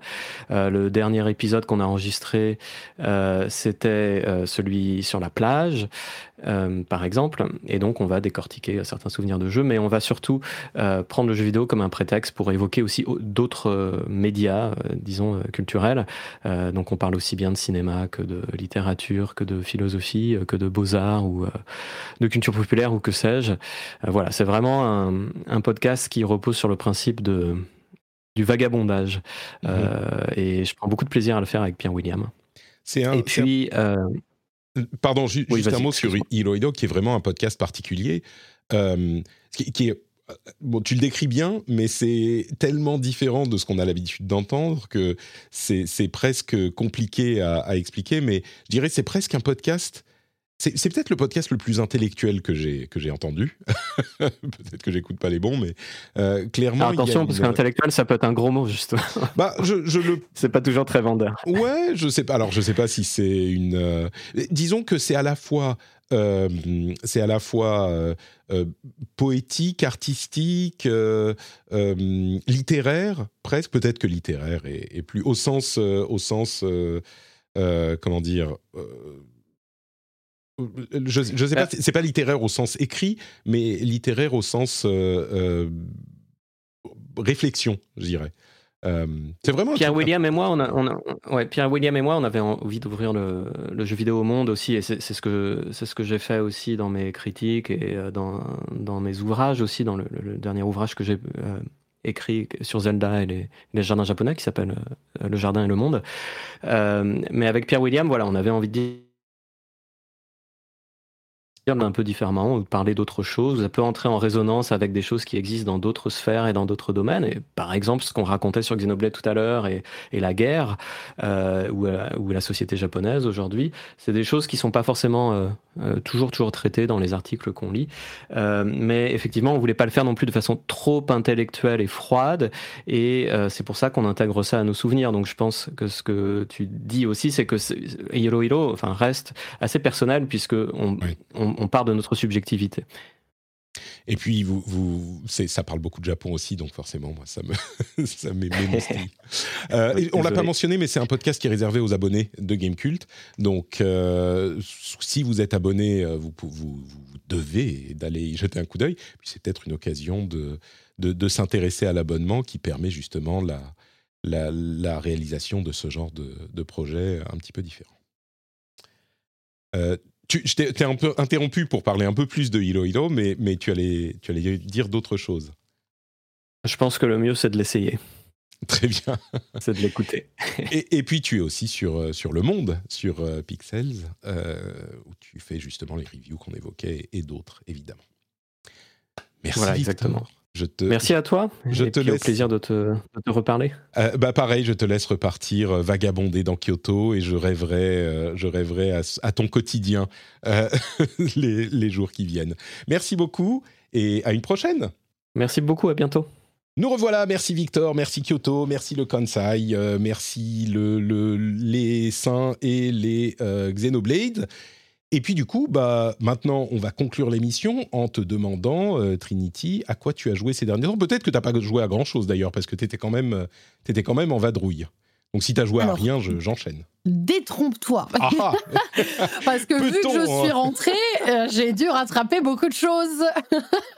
Vu que je suis rentrée il y a trois semaines, euh, j'ai eu une espèce de boulimie euh, de jeux. Euh, alors, honnêtement, beaucoup de jeux d'horreur. On va pas, on va pas se mentir. Mhm. Encore quelque chose qui va te ravir, Patrick. Mais non, non, j'ai rattrapé ce que j'avais. donc, j'ai fait The Quarry. Hein, que je ah n'avais pas fait à la sortie. Et oui, parce que tout ça, tout ça était sorti pendant que j'étais en Tour de France et je n'avais pas pu le faire à ce moment-là. donc j'ai fait le, le, The Quarry que, que j'ai trouvé plutôt cool, euh, bien qu'un petit peu décevant sur le format des fins. Euh, voilà, pour faire très simple, parce que je pense qu'on en avait déjà parlé dans d'autres épisodes, mais, j'ai quand même aimé, parce que moi j'aime l'horreur, j'aime les trucs, même un peu clichés, euh, c'est pas grave. Donc j'ai passé quand même un bon moment sur le jeu, hormis les fins qui m'ont mis un petit peu dans le doute. Mmh. Question sur The Quarry quand même. bon, d'abord, une remarque. à chaque fois que tu passes dans l'émission, comme je mets les trailers pour le, pour le, le live sur Twitch qu'on fait tous les jeudis midi, mon YouTube me recommande que des trucs d'horreur pendant une semaine après euh, chaque émission avec Trinity. Donc euh, merci pour ben ça. Comme ça, tu pourras savoir à l'avance ce que je vais faire comme jeu. mais euh, mais un truc dans The Quarry, c'est qu'il y a quand même des acteurs assez, enfin pas connus, mais des acteurs de, de films d'horreur. Est-ce que ça, c'est un des points forts du jeu, vraiment le, le, le comment dire, bah, le jeu d'acteur tout simplement des personnages ou ça marque pas tant que ça, ou ils y sont pas bah, beaucoup? je, pense que si quand même. en fait, le jeu d'acteur est pas euh, mauvais. Par contre, je pense qu'il y a des problèmes scénaristiques à l'intérieur. Et ça, c'est pas malheureusement, c'est pas la faute des acteurs. Hmm. C'est-à-dire que euh, parfois, on leur fait avoir des réactions. J'ai trouvé euh, un peu débiles. Hein, on va pas se ah. mentir. Et, et du coup il y a des moments où tu te dis mais c'est pas possible. Mais en même temps, essayé de prendre du recul en me disant ok, part du principe que c'est un film d'horreur un peu un peu neuneux, mmh. tu vois, par moment. Euh, et du coup, ça me dérange pas. Mais si, il y a une vraie plus-value quand même. Puis je trouve qu'il y a un côté, euh, il y a presque un côté un peu affect, tu vois, quand tu connais un visage. Euh, je sais pas, ça, ça, rajoute quand même quelque chose. Moi, j'ai quand même trouvé, comme je disais, que le jeu était était assez sympa, un peu téléphoné sur certaines choses, mais vraiment pour moi le gros point noir, même si par moments il y a des réactions un peu bêtes tout ça. Euh, le gros point noir, euh, c'est les fins, quoi. Enfin, honnêtement, quand on te met une fin où tu as juste un petit texte, euh, tu on nous avait ah, vendu beaucoup de fins. À ce point-là euh, ouais, en fait, on nous vend beaucoup de fins. Euh, mm. on nous avait vendu je sais plus combien de centaines de fins. Mais en fait, euh, le truc, c'est que oui, des centaines de fins, parce qu'en fait, on te met chaque personnage et on te met un texte à côté pour te dire ce qui lui est arrivé. Ce que je trouve un peu limite. Alors, je dis pas qu'il faut faire 40 000 fins, parce que forcément, il y a plein d'embranchements, mais au, moins, faites-nous une petite cinématique, parce que là, il n'y avait pas de cinématique. Ou alors, tu ne dis pas qu'il y a des centaines de fins, quoi. C'est pas. Exactement. Exactement. Et, je, je, suis restée sur ma fin. Là, c'est le cas de le dire, tu vois. quand, quand j'ai fini le jeu là-dessus parce que je me suis dit ah non c'est trop dommage. Parce qu'autant il y a plein d'autres problèmes sur lesquels je peux passer outre parce que je suis beaucoup trop subjective avec les jeux d'horreur. Mmh. mais là dommage. Dommage euh, mais ça reste agréable à jouer, ça reste un bon, tu passes un bon moment si t'aimes l'horreur, tu vas avoir l'impression voilà de regarder un film d'horreur euh, un peu à l'américaine où il y a des choix qui sont absurdes, mais c'est pas grave, c'est cool en fait. Euh, et puis surtout il y a toujours le moment très drôle de savoir comment tu vas faire mourir ton personnage et quelles sont les fins possibles pour ton personnage. Sachez qu'un personnage à moi a perdu la tête dans le jeu et c'était un grand moment. Voilà. Donc du coup, euh, du coup voilà, j'ai quand même apprécié, mais venant euh, de, personnes qui ont fait Until Down. Until Down reste pour l'instant la référence. Il a beau avoir, il a combien? Il a 6 ans, je sais plus. Euh, quelque chose comme ça. Euh, ben, Until Down reste la référence en termes de jeu d'horreur narratif. Pourtant, on a eu les Dark Pictures, la, la sélection Dark Pictures qui est qui est cool, qui s'est bien amélioré par rapport au premier Man of Medan. On a eu celui-là, euh, voilà, mais, mais Until Down, très difficile à détrôner euh, parce que force narrative, surprise, euh, des fins, vraiment pas mal de fins différentes, enfin voilà. Donc, c'était un bon moment. Ensuite, j'ai voilà, un jeu dont j'avais déjà parlé, euh, dont tu avais, euh, soulevé le, tu avais soulevé le titre, c'est Mortuary Assistant. Euh, voilà, jeu d'horreur indépendant. bon, j'ai fait ça rapidement, c'est du jumpscare facile. rien de nouveau ou de, de très surprenant dans ce jeu, juste un peu dégueulasse. Et quelques, quelques instants de flip. Il n'y a pas grand chose à dire, hein, honnêtement, c'est pas. c'est pas c'est pas transcendant, mais c'était un, bon moment. D'accord. Et ensuite, euh, j'ai fait par contre là, excellent jeu d'horreur. Oui, j'ai vraiment fait une session d'horreur euh, terrible. Hein. J'ai fait trois jeux d'horreur d'affilée. Euh, j'ai fait Madison. Ah Madison, euh, excellent jeu. Honnêtement, euh, on m'en avait parlé depuis longtemps parce qu'en fait, moi, je suis une des, fans déchus euh, de Silent Hill Pity qui avait été annulé à l'époque. et beaucoup de gens m'ont parlé depuis longtemps en me disant Trinity Madison, c'est pour toi. vraiment, ce, ce jeu a, a, des vibes Pity. Et c'est vrai, honnêtement, c'est un excellent jeu, très psychologique. Euh, c'est ce genre de jeu d'horreur qui savent doser en fait les moments où il faut mettre un jumpscare et les moments où il faut juste faire une ambiance pesante, les moments où il faut mettre du casse-tête. Euh, et honnêtement, bien flippant, une histoire bon, qui part euh, le, pitch de base. Hein. il y a forcément une histoire un peu de possession démoniaque, mais il y a un petit truc en plus dans cette histoire. c'est bien, bien amené pas mal de, petits gameplays originaux qui, varient. Donc euh, très honnêtement, très très bonne surprise euh, par rapport à ce jeu et je pense que ça va être un des meilleurs jeux dans la catégorie un peu indé des jeux d'horreur de cette année parce qu'il était euh, vraiment très très bon. J'ai adoré y jouer. Il fait très peur, hein, euh, voilà. Euh, mais quand, quand tu vois, quand déjà, on voit le. je suis pas à l'aise en regardant le trailer, tu vois, donc. Euh. Voilà. Mais tu sais, quand on, quand on voit le trailer, forcément, ils mettent le truc un peu en mode dynamique, dynamique, dynamique, mm. et on te met tous les passages avec le monstre, etc. Alors qu'en vrai, le, le, jeu, il n'y a pas que ça, et, et j'ai trouvé intéressant. Et puis, il y a des casse-têtes. Il y a mm. des vrais casse-têtes. C'est-à-dire qu'il y a des casse-têtes faciles, et puis il y a des casse-têtes euh, où vraiment tu te prends la tête, en fait. Hein. Euh, c'est-à-dire que sans les viewers, euh, par moment, je pense que j'aurais passé très longtemps. Et je sais qu'il y a des gens qui passent deux heures, trois heures sur le casse-tête parce qu'ils sont compliqués. Donc c'était, excellent. Et le tout dernier, auquel que je n'ai pas encore terminé, c'est Cult of the Lamb. Ah oui, on en parlait la dernière, oui. Voilà, Cult of the Lamb, euh, le jeu où on joue un, un mouton. Alors même quand c'est euh, pas des jeux d'horreur, c'est quand même de l'horreur quand tu que tu fais. Hein. il, y a, quand même un peu un truc, il y a toujours un truc un peu satanique dedans. non, mais euh, là, Cult of the Lamb, vraiment euh, euh, très bon jeu. Donc visuellement, visuellement, ça ressemble un peu dans un esprit un peu Isaac. D'ailleurs, même au niveau du, gameplay, hein, ça ressemble beaucoup à Isaac sur tout ce qui est phase de donjon. mais ils ont apporté cette petite touche hyper sympa de gestion de notre culte. Donc on a un endroit où on peut recruter des, des, des, petits adeptes et on va devoir gérer ce petit camp euh, euh, leur, euh, voilà, leur imposer des règles religieuses, etc. C'est très caricatural sur ce qui concerne le, côté secte, etc. c'est vraiment secte satanique avec des animaux mignons et, et on alterne entre le, la partie roguelite action et gestion du, du camp. avec nos quoi. Ouais. Exactement. Euh, euh, et, voilà, je le trouve très très cool. Et puis surtout, ils ont cette feature, ce qui moi m'intéresse beaucoup en tant que streameuse, c'est qu'en plus, euh, ils ont forcément pensé à mettre ce petit add-on qui permet aux viewers de rejoindre mon culte, d'être tiré au sort pour rejoindre le culte, de, voter pour des malus ou des bonus. Du coup, c'est assez drôle parce que quand tu gères tes petits adeptes, bah, tu as les noms des viewers au-dessus. Donc la dernière fois, il y a quand même un, un, adepte qui arrive et qui me dit Oui, je voudrais manger un plat à base d'excréments. Donc c'est assez drôle en live. Quand t'as ton viewer qui, vient dans le jeu te demander de faire un plat à base de caca, quoi, tu vois.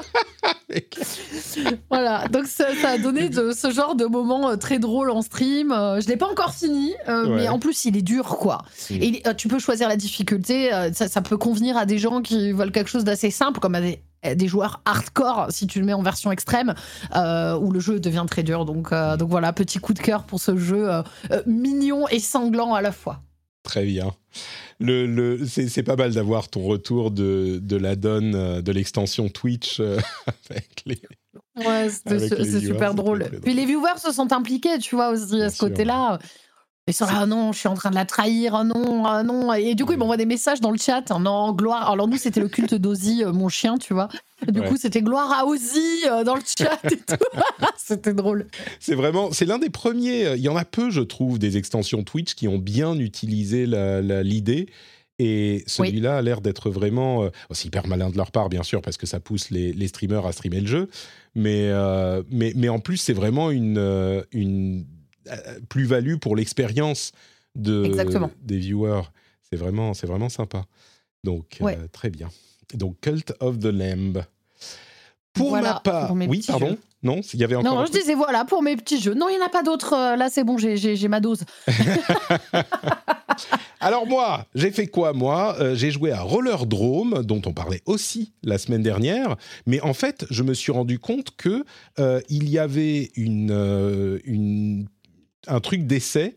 Enfin, comment Un essai de jeu sur le PlayStation euh, Plus Plus Plus. Vous savez, le PlayStation Premium, il y a la possibilité d'essayer des jeux à un temps limité, euh, des, jeux euh, complets qui sont disponibles. Et je savais pas, mais Roller Drome, depuis sa sortie, il est disponible sur le PlayStation Premium.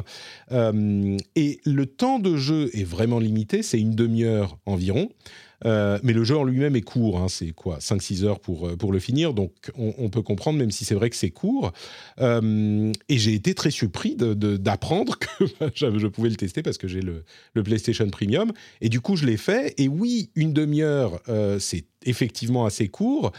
Mais c'était pas mal pour moi parce que ça m'a permis de constater que, bah, a priori, le jeu, il est vra- pas vraiment pour moi. Quoi. Le, mélange entre euh, roller type euh, Ton- Tony Hawk en roller au lieu d'être en skate et euh, de tir, bah pour moi, ça, mon cerveau ne l'appréhende pas bien, peut-être parce que je suis pas du tout fan de jeux de roller, enfin de jeux de skate.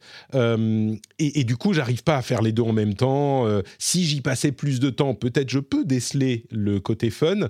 Mais j'ai juste pas le temps de m'y consacrer plus. Donc j'ai été content de voir que, bah oui, même cette petite demi-heure m'a permis quand même de mettre les mains dessus. Donc ça, c'est Roller Drome. Et en plus, un autre truc qu'il ne mentionne pas du tout, c'est que quand on est PlayStation Plus, on a une réduction euh, du, du jeu sur, le, sur PlayStation. Donc il est à 20 euros au lieu de 30, ce qui est quand même euh, pas rien. Donc. euh, donc voilà, j'ai oui, on en parlait dans le Discord effectivement de la communauté de cette euh, réduction. Moi, je suis tombé dessus après en avoir parlé euh, et c'était vraiment au hasard de la navigation du PlayStation Store, enfin de l'interface PlayStation. À aucun moment il l'indique nulle part, alors que c'est un jeu qui vient de sortir. C'est quand même, enfin, il devrait en parler partout, je trouve. Mais bon, bref. Euh, Quoi d'autre, quoi d'autre Euh, J'ai joué aussi à, j'ai relancé Horizon Forbidden West. Euh, et, c'est un des jeux que j'aimerais finir avant la fin de l'année. Je ne sais pas si je pourrais, parce que c'est quand même très très long. Euh, sur le gameplay, il faut du temps pour se remettre dedans quand même. Euh, J'avoue que ça m'a un petit peu. euh, il a fallu que je me force un petit peu, mais là, je suis arrivé à un niveau après euh, quelques heures de jeu. Je suis arrivé à un moment où on a une conversation avec trois personnes qui font des spectacles en fait. Et il y a une longue période de conversation. En plus, il y a des moments juste avant ça qui sont vraiment cool au niveau de l'histoire, etc. C'est vraiment l'histoire qui me motive. Mais la conversation avec les spectacles, avec les gens qui font du spectacle, vous saurez de quoi il s'agit si vous l'avez fait, c'est vraiment incroyable à quel point les visages sont bien rendus, les expressions sont bien rendues, les animations faciales sont, bonnes. Vraiment, il y a une qualité là-dedans que je retrouve dans aucun autre jeu. En particulier, je l'avais dit au moment où il est sorti il y a quelque temps, mais, ça vaut la peine de le répéter, en particulier parce que les visages ont l'air d'être des visages de vraies personnes qui sont pas forcément des, acteurs ou des mannequins, euh, de- de- des mannequins ou des acteurs de Hollywood. C'est des gens qui ont des visages normaux. Et c'est c'est surprenant dans euh, le jeu à quel point, enfin dans, le- dans les jeux en général, à quel point on voit jamais ça et, à quel point c'est bien fait. Enfin, tous les expressions, les petites, euh, l'écriture est tellement meilleure que dans le premier, l'animation est tellement meilleure que dans le premier. Rien que ça, ça me donne envie de continuer, de voir l'histoire et de rencontrer des personnages. Donc je vais continuer à, jouer. J'espère que je pourrai le finir avant la, la fin de l'année. Enfin, je dis avant la fin de l'année, mais en fait, il faut que ça soit avant Overwatch et avant God of War qui arrive en novembre. Donc euh, bon, on verra. Et puis j'ai bien sûr euh, relancé un petit peu Destiny 2 avec les, les, les infos sur euh, la prochaine version de Destiny. Alors c'est Lightfall qui arrive en février, qui va apporter différentes petites choses, mais il y a une nouvelle saison qui a commencé hier aussi, et donc euh, j'ai forcément eu envie de me relancer. Ah, Hier ou avant-hier, j'ai eu envie de me relancer dedans. Bon, Destiny reste Destiny, mais qu'est-ce que c'est fun il y aura des trucs comme euh, du, Looking for Group, du LFG dans euh, la version qui arrive en février. Euh, il y aura des, ce qu'ils appellent les niveaux de gardiens pardon, des niveaux de gardiens qui vous permettront en fait, on l'espère, d'avoir un chemin à suivre pour découvrir le jeu. Parce qu'un truc dont se plaignent énormément de gens avec Destiny, c'est que il, ne, euh, il est difficile de progresser dans le jeu quand on débarque parce qu'on ne sait pas quoi faire et quoi euh, où aller. Et là, il y aura une euh, en fait une sorte de progression avec des niveaux de gardiens qui vont vous donner à chaque niveau des trucs à faire pour compléter le niveau. Donc ça vous donnera au moins un truc à euh, aller faire et vous apprendre le jeu parce que ce jeu, c'est vraiment pas les campagnes, ce jeu c'est le endgame. Donc comment apprendre les différentes activités du endgame? En plus elles changent souvent, comment apprendre les bases, c'est compliqué, je vous avoue que même moi quand je reviens et que j'ai pas joué 2 3 mois, je suis un petit peu perdu. Donc bon, c'est espérons qu'ils réussiront avec euh, l'extension à corriger euh, au moins en partie ce, problème. Euh, et puis, bon, cette saison, moi, je me suis lancé dedans. Il y a la, refonte du arc de, de, électricité, en gros, qui est super sympa. Il y a de nouvelles activités, etc. Et, c'est toujours Destiny, c'est toujours sympa. Ça, je suis. Je, reste très, très fan. Bon, on conclut avec quelques petites news rapides. Ça te va On fait le reste de l'actu en 10 minutes Ça va être un, épisode interminable. Avec, euh, Mais bon, euh, on a en plus euh, Victor qui nous a fait 40 minutes sur, sur les deux jeux. C'était super intéressant, mais du coup, l'épisode va faire 3 heures. Bon, c'est 3 heures de bonheur les développeurs chinois, on a vu d'ailleurs un jeu qu'on n'a pas mentionné dans, à la Gamescom qui s'appelle euh, Where Winds Meet, qui est un jeu chinois qui a l'air hyper intéressant, mais les développeurs chinois semblent se tourner vraiment encore plus vers l'Occident maintenant parce que la la, euh, euh, la, comment dire, en Chine, la, le contexte J'arrive plus à trouver le mot que je cherche. Le contexte économique est très compliqué en plus, le gouvernement accorde très très peu de licences de jeux vidéo, euh, quelque chose comme 200 cette année au lieu de, d'un millier qu'ils avaient fait l'année dernière par exemple. Et donc ils n'arrivent pas à euh, la conjoncture. Merci la chip masquée. Conjoncture économique est compliquée.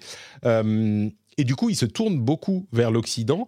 Et de là que je pensais qu'on aurait beaucoup de jeux chinois avec cette génération, ça a l'air d'être encore plus le cas. Euh, et donc, euh, Where Winds Meet, c'est l'un de ceux-là. Il y a Black Myth Wukong qui avait fait un petit peu de bruit aussi. Ça, c'est sans doute pour ça qu'on en voit un petit peu plus. Et puis il y a Tencent avec Level Infinite, leur label qui s'oriente beaucoup vers l'Occident aussi. Euh, Slime Rancher 2 arrive le 22 septembre et il sera dans le Game Pass. High on Life a été repoussé au 13 décembre, mais il sera dans le Game Pass aussi. Et il y a euh, cette semaine Death Stranding qui arrive dans le Game Pass. C'est un petit peu la fête au Game Pass. Euh, mais moi, je suis content parce que Slime Rancher, je suis très curieux de voir ce que ça donne. Un jeu d'élevage de, slimes, euh, pourquoi pas? Le premier avait eu beaucoup de succès. Le deuxième sera disponible dans le Game Pass. Puis High on Life, le jeu où on parle à ses flingues, où les flingues nous parlent. Ça peut être lourdingue sur le long terme, mais je suis quand même curieux de voir ce que c'est. C'est le créateur de Rick and Morty qui, qui, a écrit ce jeu, qui est à l'origine du jeu il y avait un, dans le Opening Night Live, il y avait un combat de boss. Les flingues qui partent tout le temps, ça risque d'être bien lourd très vite. Mais qui sait, ça m'a quand même fait marrer quand le, le, flingue, bon, c'est pas un flingue, le, le couteau très très énervé euh, se met à dire qu'il veut assassiner des gens, machin. Bon, c'est facile, mais ça m'a fait rigoler. Euh, donc le Game Pass, bah, il y a beaucoup de choses qui arrivent. Euh, Phil Spencer a fait quelques commentaires sur euh, les exclus et sur Sony. Il a un petit peu taclé euh, la concurrence en disant que ouais, les exclus sont en train de disparaître. c'est vraiment en parlant de Activision Blizzard évidemment. C'est marrant parce que il y a plein de gens qui se qui, vont euh, utiliser ces, interviews comme preuve que, ah, regardez, euh, Phil Spencer, il est vraiment pour euh, la fin des exclusivités, il est vraiment beaucoup plus gentil que les gens de Sony qui font des exclus pour bloquer le Game Pass, machin. Euh, enfin, il ne faut pas aller chercher très loin pour comprendre que c'est dans l'intérêt de Microsoft en ce moment de dire que ouais les exclus c'est pas trop cool, enfin on n'aime pas trop parce qu'ils veulent que le deal avec Activision se fasse. Et donc ils ont peur des autorités anti-concurrence qui euh, vont qui pourraient bloquer le deal. Euh, et, et, bien sûr bah, les jeux Bethesda, euh, que je sache, ils vont pas sortir sur PlayStation. Donc, faut vraiment voir un petit peu plus loin que ce qu'il dit en ce moment pour euh, ce qui l'arrange au niveau de sa configuration actuelle maintenant. Euh, une news dont on peut un petit peu plus discuter de l'autre côté. Alors d'une part, il y a Sony qui, voit arriver un procès en Angleterre pour 5 milliards de pounds, donc quoi, 7 ou 8 milliards d'euros, qui dit que Sony a abusé de sa position dominante. Sur quoi? Sur PlayStation, parce qu'ils sont la seule plateforme à pouvoir vendre des jeux numériques sur PlayStation. Et évidemment, bah, sur PlayStation, on peut acheter les jeux numériques que par euh, Sony, que par le PSN. Et donc, euh, les autorités anti-concurrence euh, d'Angleterre disent que ça a été un abus de position dominante qui a coûté de l'argent aux utilisateurs finaux, parce qu'en plus, il y a ces 30% de euh, commission que Sony impose à tout le monde. Alors c'est intéressant parce que ça fait euh, écho au procès contre Apple, qui est un petit peu dans, les mêmes conditions, mais Apple a une position complètement dominante sur le marché des euh, mobiles, ce qui est un contexte un peu différent, là où Sony n'a pas une position dominante dans le marché du jeu vidéo. enfin, position dominante peut-être, mais il y a quand même Nintendo, Microsoft en, en, face, il y a de la concurrence, puis il y a d'autres, il y a Steam, il y a justement Apple et tout. Mais, mais c'est intéressant parce qu'évidemment, Microsoft et Nintendo doivent se faire tout petits en entendant ça parce qu'ils sont dans la même situation. Ils ont eux aussi l'exclusivité de la vente de euh, jeux et de contenus numériques surtout sur leur plateforme. Donc euh, à voir si ça va aller plus loin. Moi je pense pas que ça ira beaucoup plus loin que ça, mais euh, à mon avis ils commencent, ils doivent transpirer un petit peu en Angleterre parce que le contexte n'est pas propice à faire plaisir aux, grands de l'électronique et de la tech et de ce genre de choses. Donc à voir. Et puis, euh, quand on parle de pas faire plaisir, le prix de la PlayStation 5 va monter de 50 euros en Europe. Le prix augmente un petit peu partout. Euh, Sony dit c'est en raison de l'environnement économique mondial. C'est tout à fait crédible. Euh, je peux tout à fait y croire, mais je pense que c'est quand même pas. Ça les arrange un petit peu parce que les, consoles sont vendues à perte, bien sûr. Euh, c'est souvent le cas dans les consoles. Il n'y a que Nintendo qui les vend pas à perte. Et là, bah, ils les vendent de toute façon et ils en vendent autant qu'ils peuvent en produire. Alors, il devrait y en avoir un petit peu plus là avant la fin de, enfin, au moment de la fin de l'année. Ils ont réussi à résoudre les problèmes de, pénurie euh, de composants électroniques. Donc, il devrait y en avoir plus. Mais 50 euh, euros de plus, ça va leur faire 50 euros, 10% d'augmentation par console, et ils savent qu'ils vont les vendre de toute façon parce qu'ils réussissent pas à en faire assez. Alors oui, il y a l'inflation, euh, on est d'accord, mais je sais pas si, euh, je sais pas, je pense que ça les arrange quand même bien d'augmenter le prix, quoi. Euh, surtout maintenant qu'on va pouvoir en, avoir plus.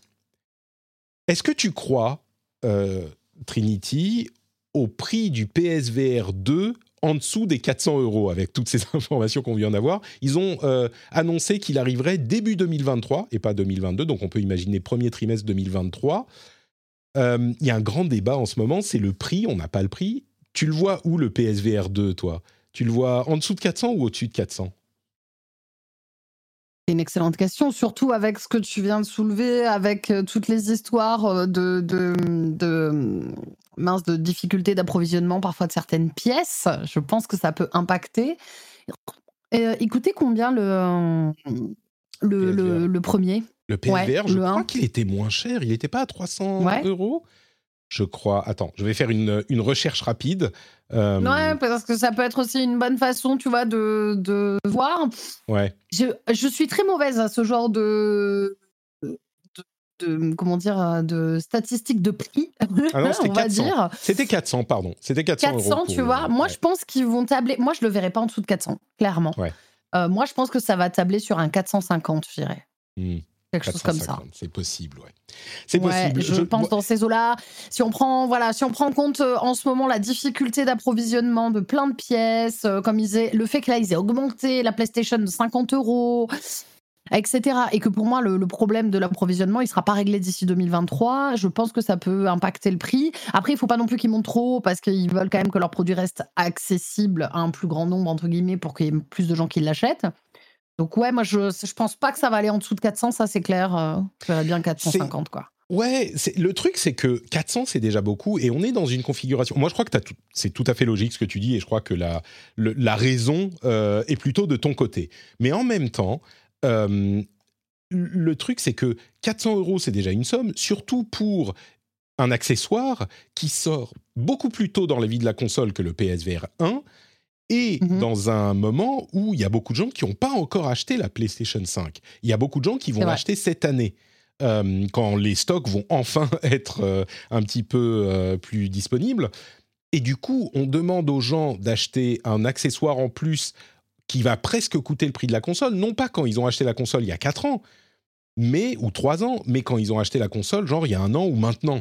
Et, pour cette raison, je me dis, est-ce qu'ils vont pas quand même se bouffer les 50 euros de plus qu'ils auraient voulu mettre pour justement diffuser le truc? Parce que il faut qu'ils en vendent. Euh, c'est un accessoire qui, qui est... Euh, s'ils en vendent pas, les développeurs auront aucun intérêt à, faire des jeux.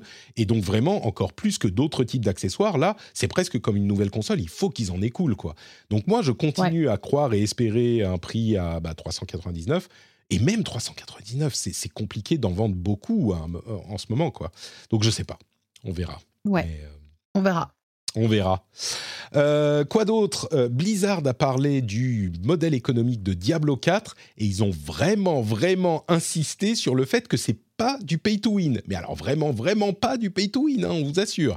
Le jeu aura euh, un Battle Pass uniquement cosmétique. Vous avez compris que ça sera cosmétique? On vous a dit que c'était cosmétique, pas de truc. Bon, donc c'est assez clair. Il y aura un Battle Pass qui sera cosmétique uniquement, un Battle Pass avec un track gratuit, enfin une partie gratuite, une partie payante bien sûr. Euh, et puis, quoi d'autre euh, Masahiro, euh, c'est bien son nom, Sakurai, a, c'est bien ça, a, lancé une chaîne YouTube où il parle de game design. C'est marrant de, de, voir qu'il en avait marre de faire du Smash Bros tout le temps et son autre activité, bah, il s'est dit je vais faire une chaîne YouTube.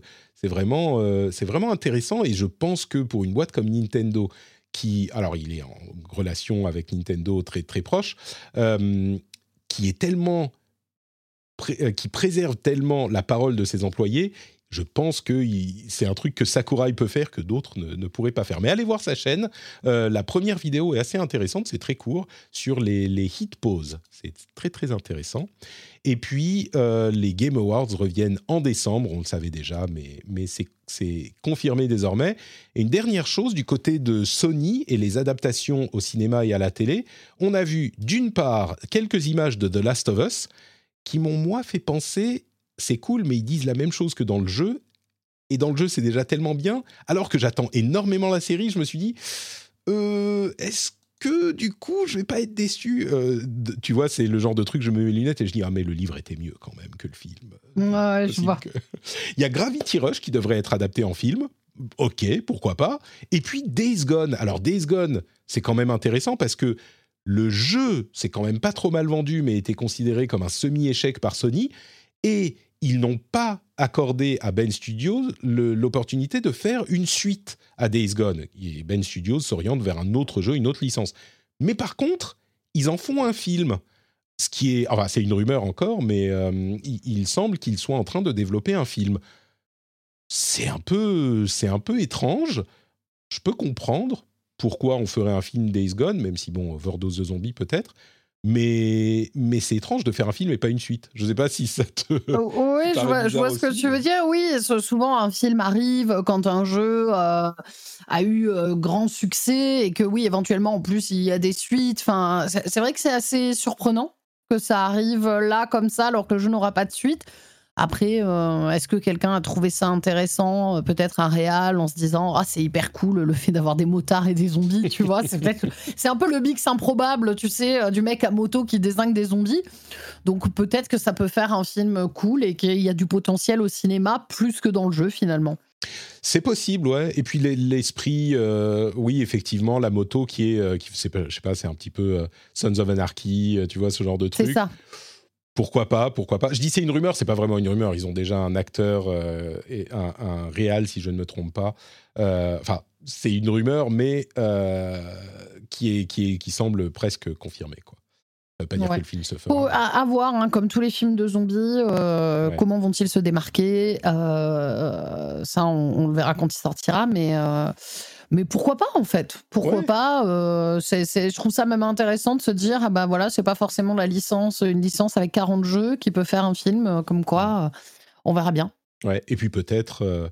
Peut-être que si le, le, jeu, le film marche super bien, Ben Studios pourra faire son, son 2 finalement. C'est ton Oui, c'est ça. Ouais, peut-être que ça va relancer les ventes du jeu.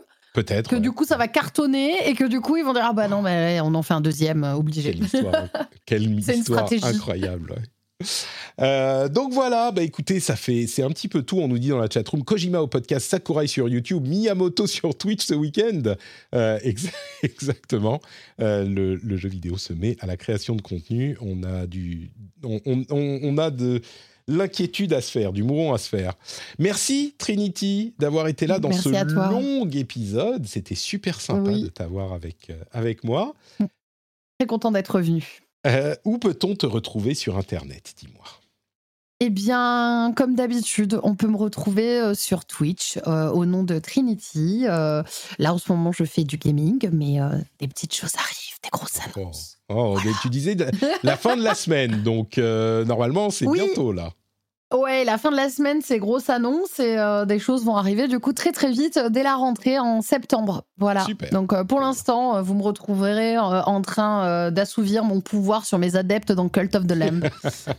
voilà. Mais, mais, bientôt des nouvelles choses. On, on, suivra ça. Merci beaucoup. Pour ma part, c'est Note Patrick sur Twitter, Facebook, Instagram, tout ça. Notepatrick.com et surtout patreon.com slash rdvjeux pour soutenir l'émission si vous l'appréciez, si vous pensez qu'on fait un travail correct, euh, si vous passez de bons moments en notre compagnie. Quand vous euh, rentrez à la maison et que les clés se posent dans le bol, ça fait cling Et là, vous dites Patrick ah mais oui, ça fait cling Patrick. Il faut que j'aille voir patreon.com slash rdvjeux. À vrai dire, le lien est dans les notes de l'émission. Vous pouvez même faire ça sur votre mobile euh, pendant que vous êtes dans les, dans les transports si vous le souhaitez. Donc un grand, grand merci à tous ceux qui le font déjà. Et on vous donne rendez-vous du coup bah, la semaine prochaine avec euh, peut-être encore un petit peu de Gamescom et puis la suite euh, de l'actualité. On vous fait de grosses grosses bises et à très très vite. Ciao ciao. Ciao. Ciao ciao ciao. Je cherche le bouton pour faire ceci.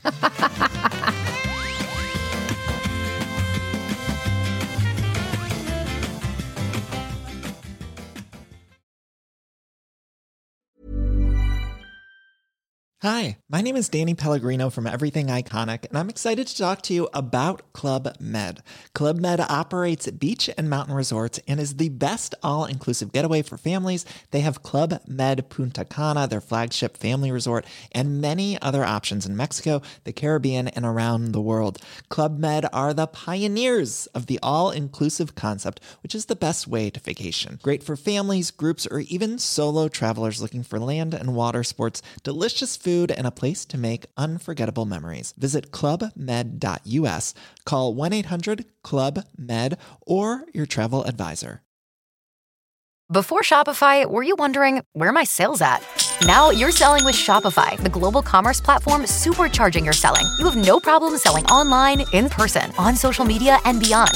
Gary, easy on the cha-ching. oh, sorry, but my Shopify sales are through the roof. Start selling with Shopify today and discover how millions of businesses around the world use Shopify to ignite their selling. Sign up for a $1 per month trial period at shopify.com slash listen. Shopify.com slash listen.